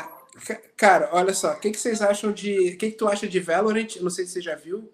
Um FPS que parece muito o CS, que a galera do CS está migrando para lá. E dois, qual música porque música de Lan House moldou o meu caráter. Eu quero saber quais músicas você conheceu em Lan House, jogando CS. O, 1.0. cara, aquele. Pô, não vou lembrar, cara. Subindo a ladeira lá, aquele do Counter-Strike lá, velho. E os terceiros da... vão descendo a ladeira. Exatamente, isso aí, meu amigo. Histórico, histórico. E Ah, velho, são tantos. Esse é o que tem mais na minha memória, assim, mais, mais acesa, né? É, é esse, é. esse do CS, cara. O, cara, eu, eu escutava muito. Eu conheci Story of the Year por causa de Lan House. Porque ficar indo, tocava Story of the Year no Need for Speed. Aí a galera jogava muito, dividia o público. Ou era Counter-Strike, ou era Need for Speed Underground, nas Lan Houses. E o cara falou assim: pô, tem essa música aqui que é maneira. Aí o cara botava no som da Lan House pra todo mundo escutar. Então, cara, tem. Eu acho que 30% do público fã de new metal e pop punk do início dos anos 2000 saíram de Lan House. Eles foram incubados na Lan House e lançados ao mundo. Static X, né, já... cara? Porra. Static X, cara. Mudvayne. Porra, várias paradas. Exato. Várias paradas. Exato. É, é dessa época que veio teu amor pelo Disturbed? É, cara, nessa época aí. É, graças à Rainha dos Condenados, né? Aquele filme lá da Rainha dos Condenados. Lembro, lembro belíssima trilha sonora, cheia de bandas de new metal, cara. Exato, cara. Geral do colégio tinha esse CD. Quando o, o Korn tá, tava na, começou a ficar no auge, o Disturbed, o, o Static X, cara, com aquela música Cold, maravilhosa. Uhum. É, e afins, né? São muitos ali. Muitos, muitos. Bom demais, cara. Recomendo a galera pesquisar Queen of the Damned para você achar no Spotify, é só botar isso daí que você vai ver lá. Guilherme, você tem pergunta? Não, tinha só uma observação. Você falou da trilha sonora da Rainha dos Condenados, do, do filme. Queria pegar o gancho para anunciar o tema do próximo desafio de um segundo, né, Gustavo? A gente já pode anunciar? Pode anunciar. Quinta-feira a gente gravou ontem com um dos membros. Lembrando que tem um plano lá que você pode vir aqui gravar com a gente. É, a gente gravou ontem, então vai ser trilhas sonoras. A gente vai lançar quinta-feira que vem. Show essa semana não teve por questões técnicas, porque a gente já acabou a nossa frente lá que a gente foi gravar. A gente não se sente à vontade de sair de casa. Então a maneira que a gente criou aqui é participar com vocês. Então quinta-feira vai ser o primeiro, que a gente gravou com Vinícius Rober. E então, foi sobre trilha sonora de filme, só pegar esse gancho e ficou muito legal. Fica, fica a dica aí, fica atenção para quinta-feira. É, vamos, vamos de comentário. Cara, teve uma outra pergunta, porque acaba tendo algum, uma, uma, curiosidade de alguns à artistas. É, teve uma que, que, surgiu aqui, do, do Zé, Zé Luiz. Ele perguntou: falando em, em CDZ, quando você falou de Cavaleiros, né? É, Edu Falaschi, que canta abertura. Já trabalhou com eles? Acho que você até respondeu, né? Também, indiretamente, você falou que o, Cara, o episódio tra... de Recife. É, né? é, abertura. Eu já trabalhei com o Edu, é isso que ele está respondendo, né? Está perguntando, não é isso? Cara, é, porra, eu viajei com o Edu durante dois ou três anos, né? Em alguns shows do Almar, alguns shows com. Alguns shows, inclusive, com o Rebuff, e com o CDZ foi uma das maiores, cara. Com o CDZ nós fizemos Norte, Nordeste, Centro-Oeste, fizemos Sul. É, fizemos muita coisa. Viajamos o, praticamente o Brasil inteiro com o CDZ. E com, com um público maior, né? Estando no, estando no Nordeste. É, foi é incrível. O, o Edu virou meio que um irmão, né, cara? A gente troca ideia quase todo dia. Em breve eu vou estar fazendo uma live com ele. E, que foda. É, ele e o Alírio são, são duas pessoas que, cara, se tornaram grandes amigos. O Alírio canta demais. Pô, que isso, né? Agora no esse projeto novo, muito bom. No Irado. Extravaganza cara... ali, teve a oportunidade de assistir ele no Queen Extravaganza, cara. Ele tá segurando a onda ali, bem legal. Irado, iradíssimo. Cara, o que, que você mais está sentindo falta da sua da, da, rotina de produção? O que, que você mais sente falta? Dos perrengues, da, da galera, do cheiro, cara, de, do cheiro de suor da, do adolescente? cara, eu, eu, eu, eu e Nath, geralmente a gente fica muito por trás do backstage, né?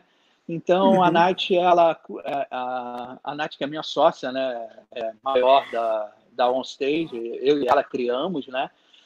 É, nós decidimos dividir as nossas tarefas na, quando criamos a OnStage e ela decidiu cuidar dessa parte, né? Cuidar da parte da tanto é que vocês geralmente se comunicam mais com ela do que comigo, porque eu fiquei uhum. com a uhum. parte técnica, né? É, hoje eu tenho um amigo que é o Celsa, ele é meu braço direito nessa parte de pré-produção e ele cuida junto comigo, junto de toda essa parte de, de pré, ele entra em contato com as agências é, fora do, do Brasil, fala diretamente com os agentes, a, a, geralmente, e eu estou sempre em cópia nos e-mails ali, tirando todas as dúvidas que precisam ser tiradas. E, e a Nath, ela cuida da parte da comunicação e, e do marketing da, da empresa, é, de imprensa, é, da parte de design toda ali, toda a parte gráfica é, com ela. Então, eu acho que é, ela acaba sofrendo mais do que eu nessa questão, cara, porque existem grandes profissionais como vocês, né? Ela, nós temos a nossa assessoria de imprensa, que vocês geralmente já conhecem, que é a Ana Paula e o Eric, Ana Paula Romero e o Eric, lá de São Paulo. Ana, a Aninha daqui do Rio mesmo. É, Grande Tedesco. É, o Tedesco, exatamente. Então, ela, ela que fica responsável por isso. Então, existem muitos outros meios, e, vocês sofrem com isso também, né?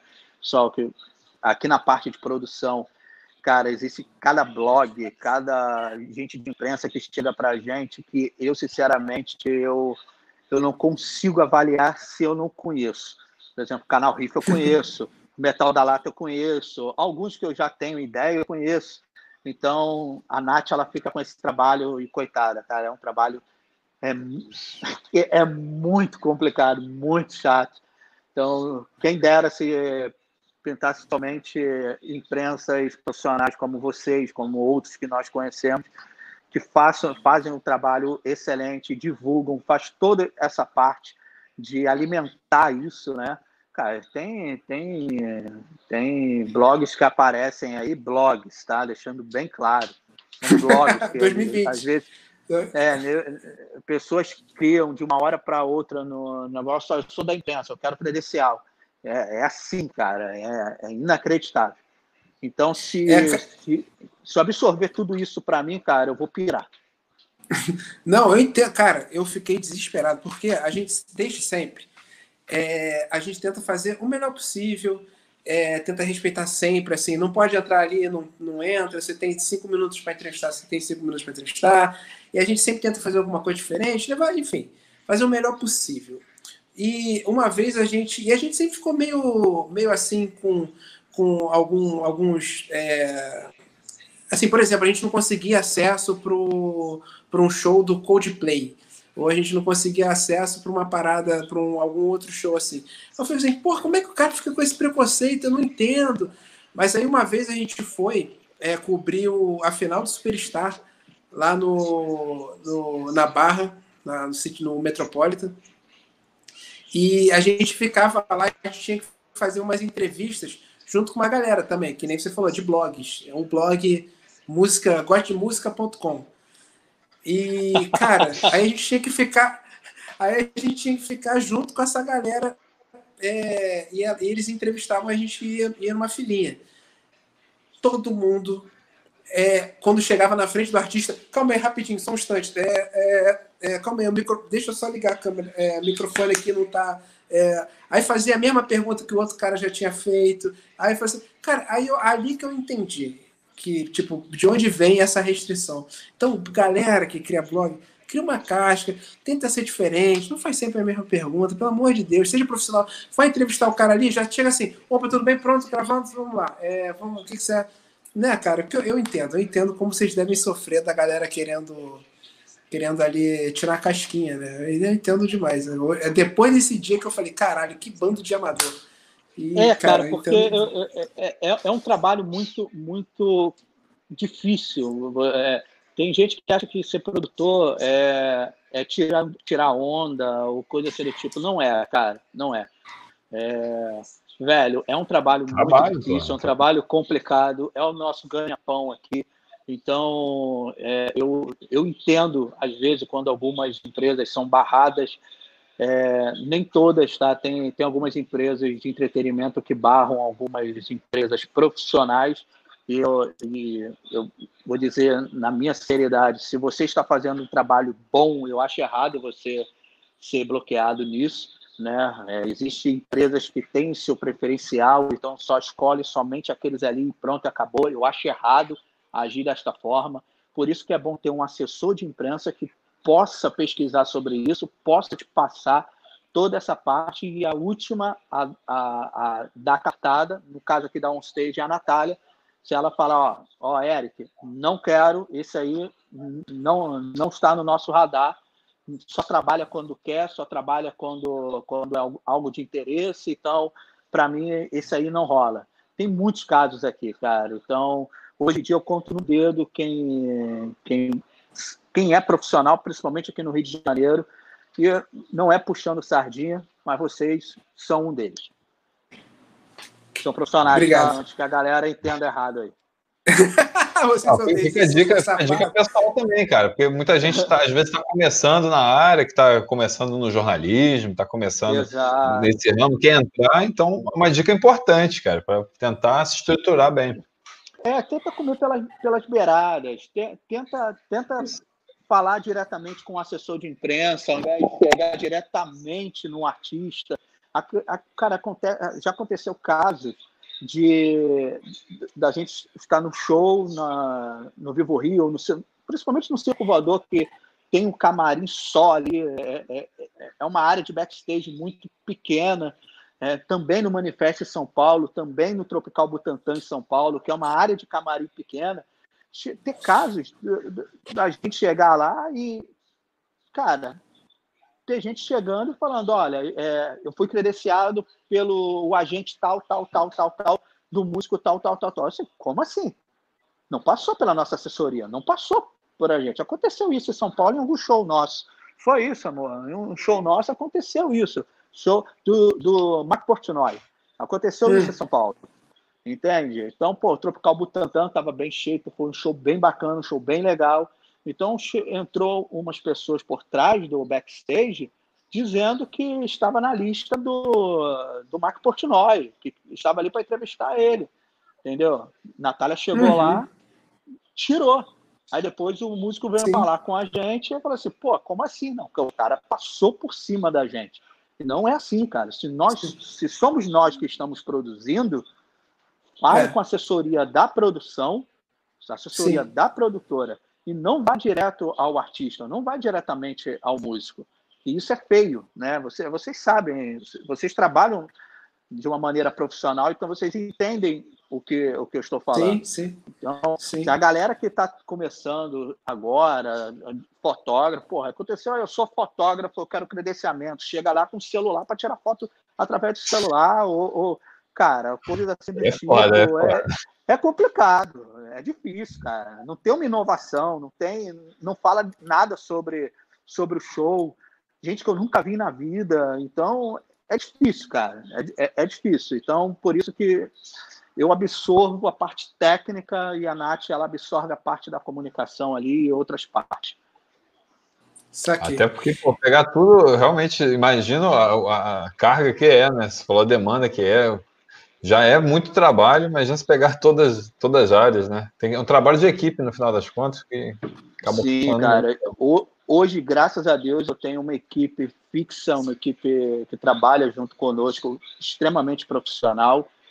É, eu costumo dizer que nesta área você, você tem que ter bons profissionais ao seu lado, né? Porque, ah, não, esse cara é meu amigo, assim, assim, assado, eu vou. Não, velho. Quando você trabalha com com um artista e trabalha numa maneira que você é a sua empresa que está em jogo. Você não pode, você não, você não pode trabalhar com, com pessoas que, ah, cara, eu tô, ah, eu tô iniciando aqui, tá bom, eu dou uma oportunidade. Tem a filha, tem a filha do, do Pascarello, que é um grande amigo nosso, é, ela está trabalhando conosco já tem aí uns seis, sete meses. Ela faz, ela faz faculdade de produção, ela está estagiando dentro da OnStage e eu posso dizer para você que ela vai ser uma grande profissional, cara. Ela está mandando Irado. super mega bem. Então, é bom ter pessoas assim. Hoje em dia, nós temos a nossa equipe fechada. que eu não troco por nada, só se alguém chegar e pedir para sair. Fora isso, cara, é, time que cara. time que se ganha não, não, me, não se mexe, né, velho? Eu acho que eu falei o ditado certo, cara. tá ganhando não se mexe. Exato. Cara, aí, to...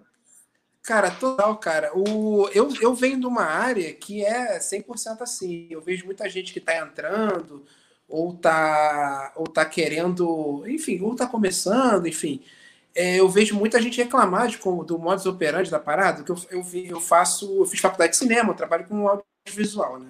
Uhum. E, cara, é 100%, é 100%, é 100% a panela. Não é que seja, não, é, não, não no sentido pejorativo da parada, mas assim que você encontra uma equipe ali, um cara que faz um som maneiro, o cara que faz a luz maneira, esse é profissional, um produtor profissional, a galera da elétrica é profissional, todo mundo sempre faz todos os filmes acabam sendo mais ou menos a mesma galera que participa, né? Exato, é, exato. E, cara, isso, isso, isso eu levo pra vida, cara. Não adianta você querer botar um cara que é teu brother.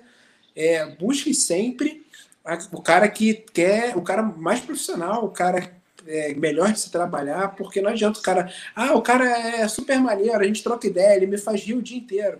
Não adianta, cara. Você não vai crescer. Se cerque de pessoas que te, que te elevam, né, cara? É sempre, Exato. sempre a dica que fica.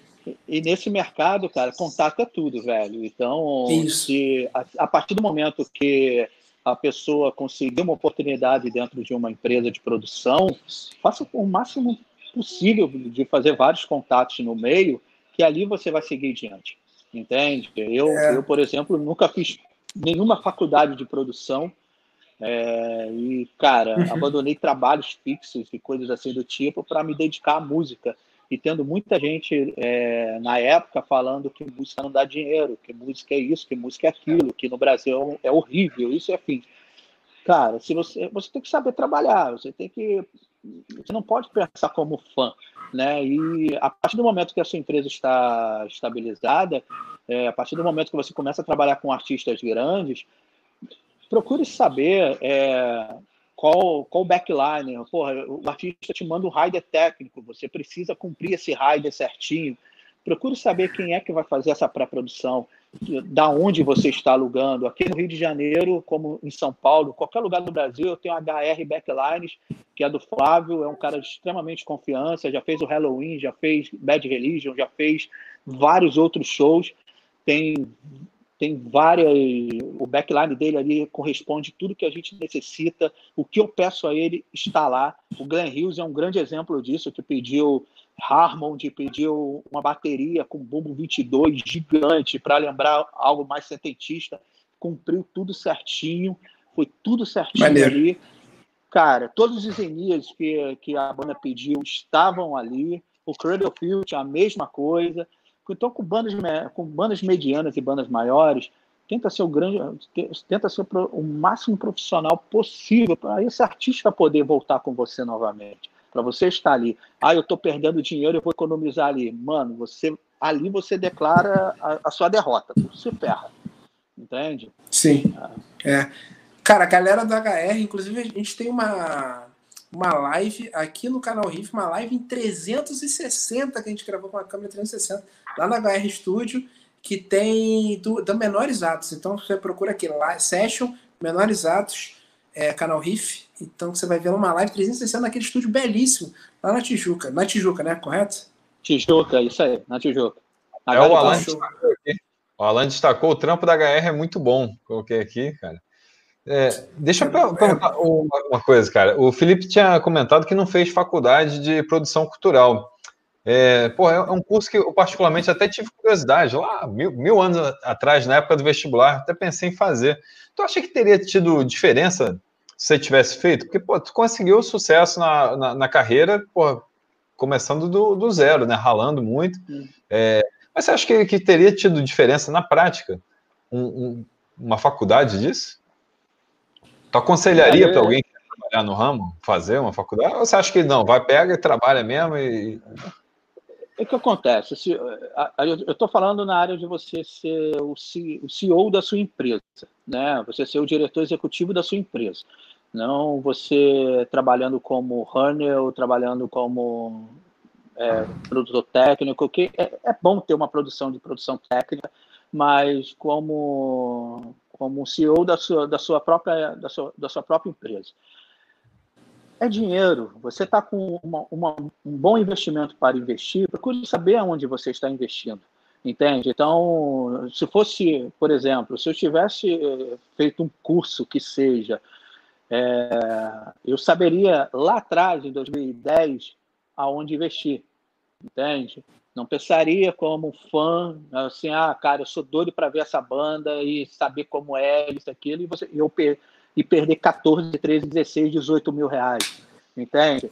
Então, porra, teve shows aí que nós já perdemos 90, 100 mil reais, cara. Então, dependendo, dependendo da situação, velho, a, a, se você não tiver estruturado, você quebra. Então, é bom você é bom você ter uma noção aonde você está pisando.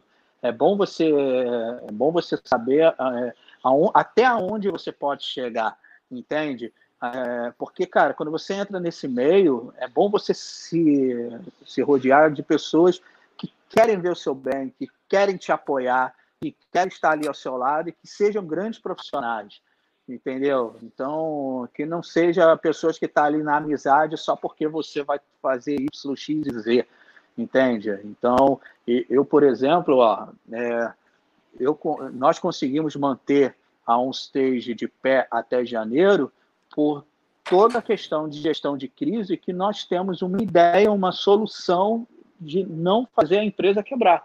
Entende? Então, com isso, a gente consegue manter a empresa de pé. Então, imagina, pô, cara, nós perdemos no, depois da explosão da pandemia X mil de reais e ferrou, vou ter que, vou ter que declarar falência na empresa, acabou tudo. Vou ter que voltar do zero, entende? Saquei. Então, Saquei. E o cara tá com a faculdade já tem esse, essa base. Não só faculdade, às vezes, cara, eu, por exemplo, é, eu, eu vou, a partir de junho, eu agradeço vocês aí sempre estar tá fazendo uma live comigo, é a segunda live que estamos fazendo. Para mim tem sido ótimo, porque eu estou perdendo um pouco a timidez diante das câmeras, é, eu estou tentando falar um pouco melhor, por, por causa da minha ansiedade, às vezes é, eu acabo tendo alguns erros.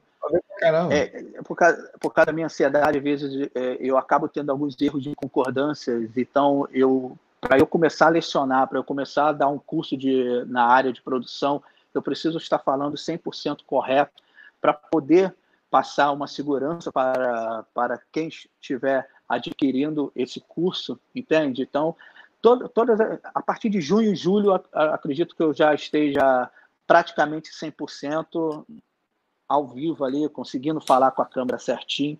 Então, vai ser sempre um prazer estar aqui com vocês, porque para mim está sendo muito bom, tá? Então, é, obrigado por isso, tá, pessoal? É nóis, é nóis. Então, é, o, rádio, o, o Rock Rio lançou um curso, a, uma produtora X lançou um curso. Cara, eu, por exemplo, eu devo vender o meu curso, cada módulo por 200 ou 300 reais. Mas tem curso, tem o curso do Rock Rio, quem quiser pagar mais, o curso do Rock Rio está custando em torno de 1.500, 2.000 reais. Tem alguns que cobram 700, 600, 800, então vai, vai por si. Eu, eu provavelmente vou cobrar um valor mais baixo, porque é, eu quero passar um pouco da minha experiência, uma experiência de mercado que, que eu tenho, e eu quero ter bastante pessoas, bastante clientes envolvidos, interagindo com isso, não somente um curso gravado vamos embora. Eu quero, eu quero que a galera se interaja com isso, entenda melhor aonde está pisando. Precisa ter uma segurança para tal. Saquei. Cara, e me diz um negócio. É, vamos dizer que vamos dizer que 2020 continuasse como eles é, como se nada tivesse acontecido. Não, não tivéssemos pandemia nem nada. O cara que quer entrar no ramo de, de produção de shows em 2020 compensa? Vale a pena? É, ainda é uma área que um, um, cara aqui no Rio de Janeiro compensa? É uma, é uma área que vale a pena alguém investir o tempo e tudo mais? Cara, o entretenimento, a indústria do entretenimento, digamos assim, e não só como indústria do entretenimento, mas também como cinema, audiovisual, cara, não vai, não vai tombar, não vai cair, entende? Então, uhum.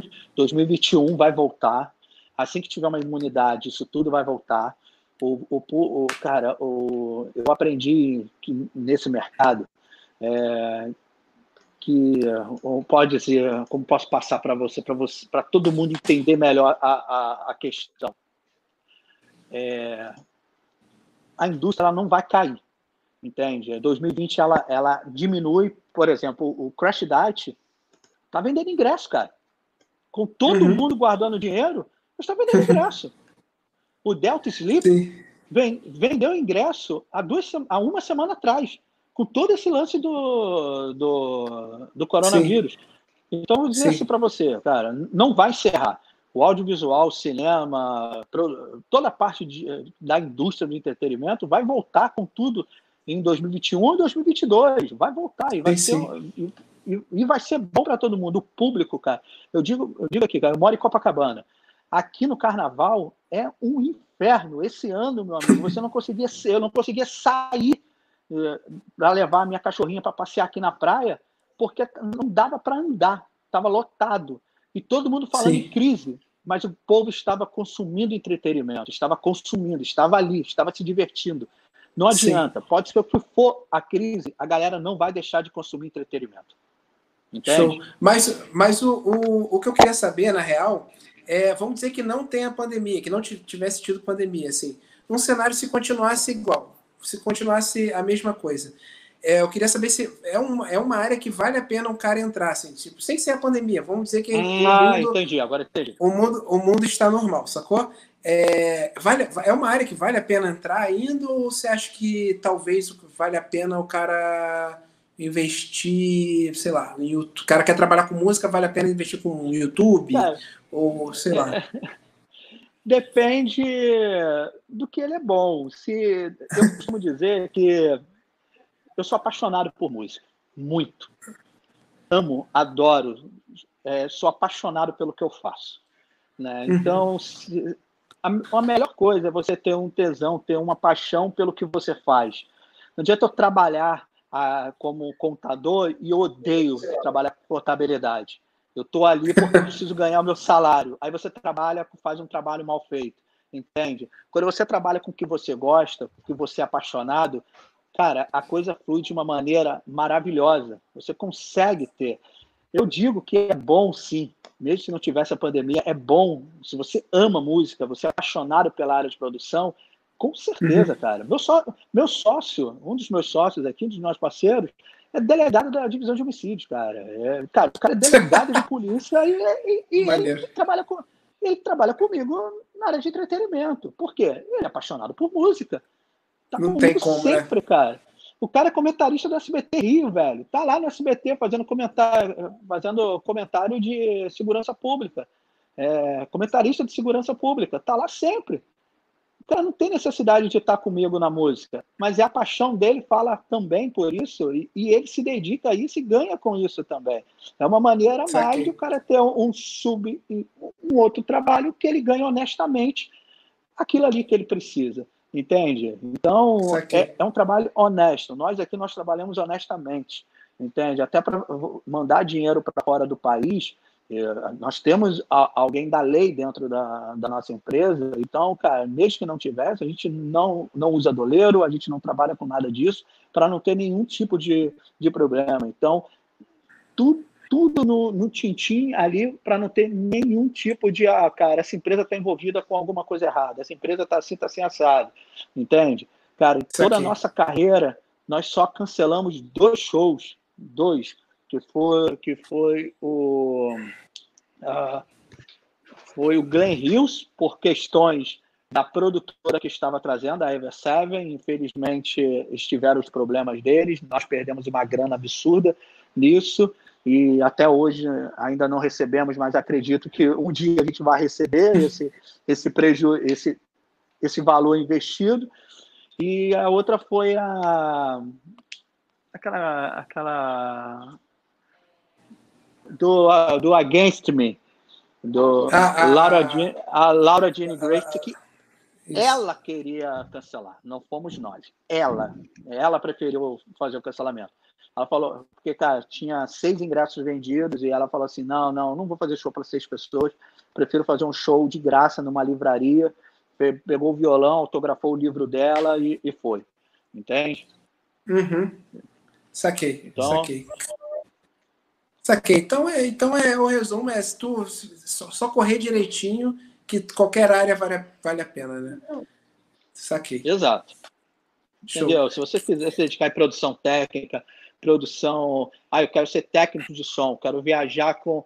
Você precisa ter muitos contatos na área para trabalhar nessa área, né? Mas, cara, é um serviço, é, é, é, um serviço que não é difícil de você arrumar a partir do momento que você começa a trabalhar, você começa a ter muitos contatos, então um vai indicando ali até chegar ao seu ponto, entende? Eu nunca imaginaria que um dia eu ia estar fazendo. Pô, cara, eu lembro nos meus 17, porra, eu tenho 35 anos, nos meus 16 para 17 anos, se eu não me engano, eu estava assistindo no, no, sofá da minha casa o DVD Ritual do Xamã, Ritual Live do Xamã, porra, bom pra caramba, maneiríssimo, bom, bom. sou muito uhum. fã, gosto pra caramba do Xamã. E, cara, poder fazer novamente aquela história toda, um, uma nostalgia maravilhosa, a mesma nostalgia aqui no Rio de Janeiro com a banda clássica, entende? Então, aquilo ali para mim foi assim, cara, é, eu estou conseguindo caminhar no, obje, no objetivo que eu criei lá atrás, entende? Então, Maneiro. é isso, é, é buscar seu objetivo, né, velho? Maneiro. Qual foi a vez que você ficou mais é, eu não quero usar a expressão em inglês, mas eu vou ter que usar, você vai entender. Qual foi a vez que você ficou mais starstruck? Ficou mais abobalhado na frente de alguém? nem, nem conhecia essa, não, Gustavo. Starstruck. É, Starstruck, quando você vê.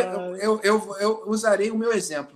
Quando eu tava, eu desembarquei, eu tava em São Paulo, eu, eu vim aqui para o Rio no dia do show do, do Full Fighters, né? Eu vim, hum. fui direto para o Maracanã, é, e o Full Fighters estava no aeroporto e, e, tipo, da minha frente, assim. Aí eu olhei, eu fiquei meio, eu fiquei milissegundos assim, ó. Com qual artista você ficou milissegundos assim? Tipo, oh my god. Cara, é. Pô, é, é que todo mundo tem uma fase adolescente, né, cara? E eu vou dizer assim, do, no qual nós produzimos, no qual eu trabalhei e afins. É, cara, foram, porra, foram tantos artistas, velho, mas é, eu posso destacar ali o Symphony X, né? Eu sou muito apaixonado, eu sou muito apaixonado pela banda e o Russo Alice se tornou, porra, cara, a primeira vez que nós trabalhamos com Symphony X. É, nós, eu trabalhei através da Overload na época, né? Aí fizemos todo uhum. o trabalho ali, pá, pá, pá. Aí o Russo, pô, legal. Aí depois trabalhamos com o Russo Ali novamente. Aí eu lembro que nós fizemos um, um foi meio que um, uma master, uma masterclass do Russell Ali na época com, com o pessoal da Blog and Roll lá.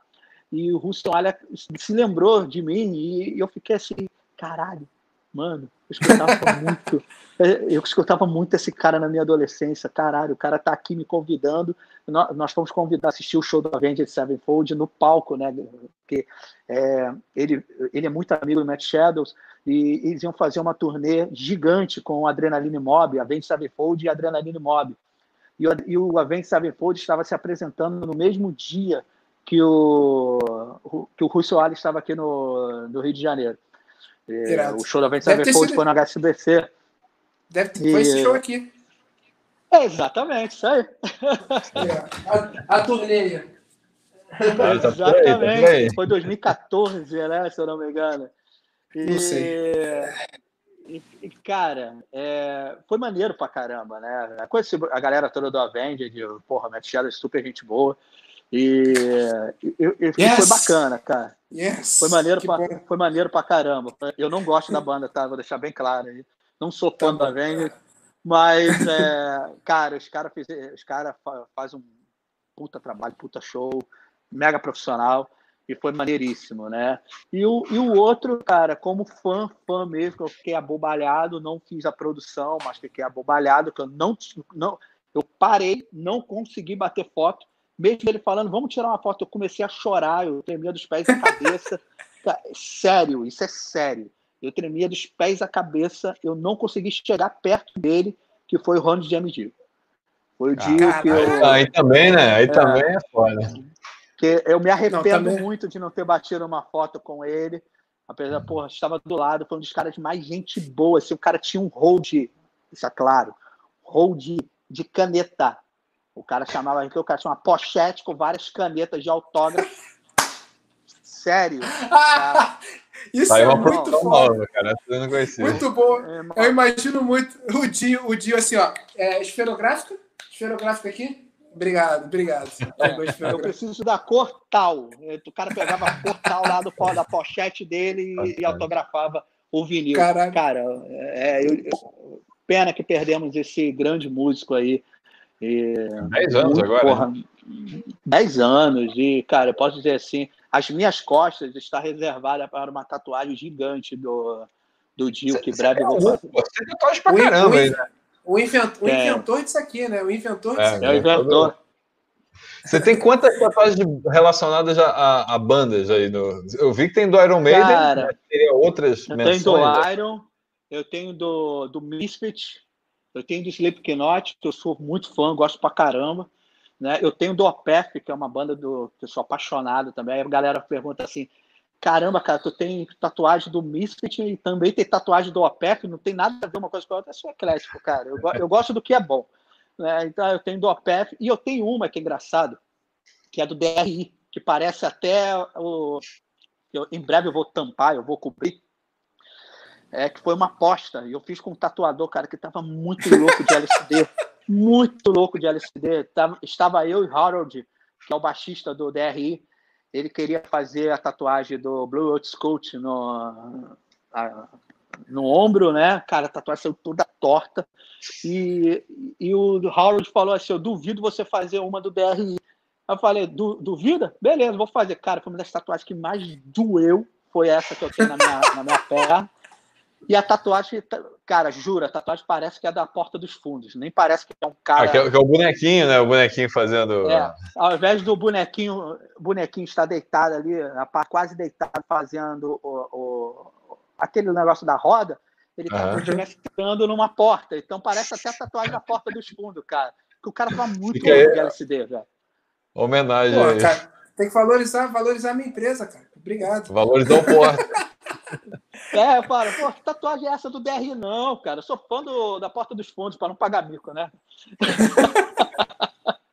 Agora cara, eu posso. É não, eu sou muito fã do Gustavo lá, então por isso que eu fiz a tatuagem do, da Porta dos Fundos aqui, em homenagem a ele. Tá vendo? Excelente. Cara, o que que você fez? Tem como, primeiro, Guilherme, tem perguntas aí para botar? Cara, tem um superchat aqui, cara, que vou colocar aqui, tem que ser justo, né? Eu cansei do meu desafio, toma o prêmio. O Johnny, cara, o Johnny tá, pô, tá, tava aqui ansioso, é, pedindo pro Gustavo cantar Shop Suey. Assim, meio do nada, Eita. assim. Mas... Vai carar? Mas assim, pô. Faz o seguinte, manda, manda, manda um superchat de 20 reais que eu canto. E... o Gustavo tem seu preço. Deixa eu abrir aqui o Google Letras. cara é caro. O botar cara. aqui, ó. botar letras Shop, Shop Sei, pô. É, aí, desafio, Felipe... desafio, cantando música é novidade. A gente. E é uma música difícil. Johnny, essa música é difícil, cara. É Já tô difícil. com a letra aqui. Então, qualquer coisa eu, eu, eu, eu canto depois. É, Felipe, para te liberar aqui, que o teu braço deve estar tá fudido aí. É... Tá Pois é, ainda tem, ainda tem isso, ainda tem esse negócio da pandemia, não, dá, não tem como por, por Mahamudra, não tem como. Mas o. É, o que, que você fez sem ser trabalhar com show? Quais outras profissões Felipe Barcel já teve? Ah, como assim? Não entendi mais ou menos. Já... Com que, com que você trabalhou sem ser com produção de show? Você sempre trabalhou com show? Ou você já sei lá, trabalhei ah, na feira. Cara. No escritório da minha mãe. Ah, velho, tem, tem muita história. eu trabalhei como. Já trabalhei. Quem nunca trabalhou como operador de telemarketing, né? Já trabalhei como operador de telemarketing lá, lá atrás. É, já... Foi muito xingado? Cara... Oi? Foi muito xingado? Ah, cara, eu, eu, eu não aguentei um mês, velho. Tá louco. Nada contra, nada contra, mas não aguentei um mês. É, meu pai tinha lanchonete, né, cara? Ainda tem. E tinha, não, voltando, né? Ele tem lanchonete. Então, trabalhei, trabalhei em algumas lanchon, na lanchonete, com algumas lanchonetes, né? Porque ele tinha mais de um na época. É, então eu trabalhava com ele, me dedicava à família ali antes de eu entrar para a parte de produção. Show. É, Guilherme, você botou uma pergunta aí na tela, né? Eu botei, cara, uma, um comentário muito legal da Raquel Nagai, que foi um, um, elogio. A Raquel, que também é membro aqui do, do Clube de Membros do RIF, ela botou: Felipe, claro que é, uma boa didática e oratória ajudam, mas a experiência que você tem é fundamental e ninguém tira. Você está mandando super bem aqui, curti muito. Pô, um super elogio aí da Raquel. Que bom, fico feliz. E foram vários, cara, vários elogios. Uma galera elogiou, falou, pô, tá mandando super bem, tá falando super bem. O pessoal elogiou aí, porque quando você falou a questão da ansiedade, questão da. Enfim, que você tá, tá começando, de certa forma, nas câmeras, Sim. experiência você tem aí, ninguém tira, como ela falou. Mas, pô, você como destacou a Raquel. Legal o comentário da Raquel. Obrigado, obrigado, obrigado mesmo. Valeu muito isso. Pra, porra, valeu muito para mim isso. Cara. Porra, então show. Bom, cara, bom. Felipe, atingimos duas horas e cinco minutos já aqui. Muito obrigado. Valeu demais pela presença, por trocar essa ideia aqui. Você é sempre muito bem-vindo aqui. Quando quiser voltar para falar qualquer coisa, para anunciar qualquer coisa, qualquer coisa que você precise de ajuda, tem aqui o espaço aberto. Show? Então, obrigado. muito obrigado. Um grande beijo aí para a Nath também. Está sempre recebendo muito bem a gente lá nos shows. Tá mandando outra aqui. Porra, cara, ca casal, o casal mais poderoso do Rio de Janeiro, muito obrigado. E, cara, é, é isso aí. Obrigado a todo mundo que assistiu também. Quer dar um recado é. final aí, Felipe? Sigam o Felipe aqui, ó, o arroba dele. Tem aí, redes sociais. Errei, não, é... não sei apontar aqui. Pronto. Aí. Excelente. Sigam o Felipe, que tá, ele tá sempre fazendo umas lives muito interessantes lá. A última foi com, com, com o cara do, do HR. Isso, do HR, né? Correto? Já teve lá com o Matheus Simões, eu assisti, assisti, tudo. E, cara, siga lá o cara lá. Quer dar algum recado aí pra galera seguir você em algum lugar? Ao stage? Cara, siga as, no, as, nossas empresas, né? A OnStage, que é arroba OnStage ponto agência, né? O, o meu Instagram que eu sempre estou postando algumas coisas é, relacionadas a shows e breve, breve vou começar a dar, dar alguns cursos, né? E vou gravar alguns vídeos por lá falando mais sobre o trabalho. Uhum. E tem o meu Facebook que já está passando di direto aí com vocês, é o mesmo, tá? E deixar um recado é que, cara, se você acredita em alguma coisa, acredita em algum sonho, nunca desista dele, cara. Um dia Show cara, eu, um dia ele aparece. Eu sou prova viva, saí muito de baixo para hoje estar tá aqui. Pô, é, quem conhece a minha história sabe, cara, é, eu, eu, não, eu não nasci. É, é um filhinho de papai que começou a fazer, fazer produção. Não, eu, entende? Eu, eu, eu, morei na Baixada Fluminense durante muito tempo, morei em Duque de Caxias, né? É, morei diretamente no Gramacho. É, ali foi, comecei a criar algumas coisas, festas ali no próprio bairro, que, e dali eu fui crescendo, ganhando meu primeiro. Quando ganhei meu primeiro milzinho, cara, foi uma festa maravilhosa, foi incrível. Caraca, consegui! Então, assim, cara, vim muito, muito de baixo mesmo, entende? Então, eu ainda estudo muito para um dia conquistar um sonho mais à frente. Cada, cada por degrau, escada por escada, um dia, um dia a gente chega ao nosso objetivo. Então, assim, acredite no, teu, no seu sonho, que siga sempre com o pé no chão, determinado, nunca fala que você não pode, que você sempre pode, cara. Show. Com essas belíssimas palavras aí, ó, Lídia Van Trapp, a minha entrevista de produção musical é muito interessante, é interessantíssimo, Lídia, é muito foda mesmo. Por isso que a gente chamou o Felipe aqui. Então, se você quiser, você que está assistindo aí, se você quiser continuar é, ajudar a gente a continuar o nosso sonho mesmo do Guilherme. Clube de membros, link na descrição, é só entrar aqui no nosso canal, tem planos a partir de R$ 1,99. Show, a gente já tá, vai bater 50 membros agora, se não já bate, acho que já bateu. Muito obrigado, é, todo mundo está assistindo e até mais. Tá bom? Obrigado, tchau, amigos. Tchau. tchau. Até, até a próxima. Live toda terça e sábado aqui. Terça e sábado, terça-feira, 8 da noite. Valeu, gente. Valeu, Felipe. Tchau, tchau. Valeu!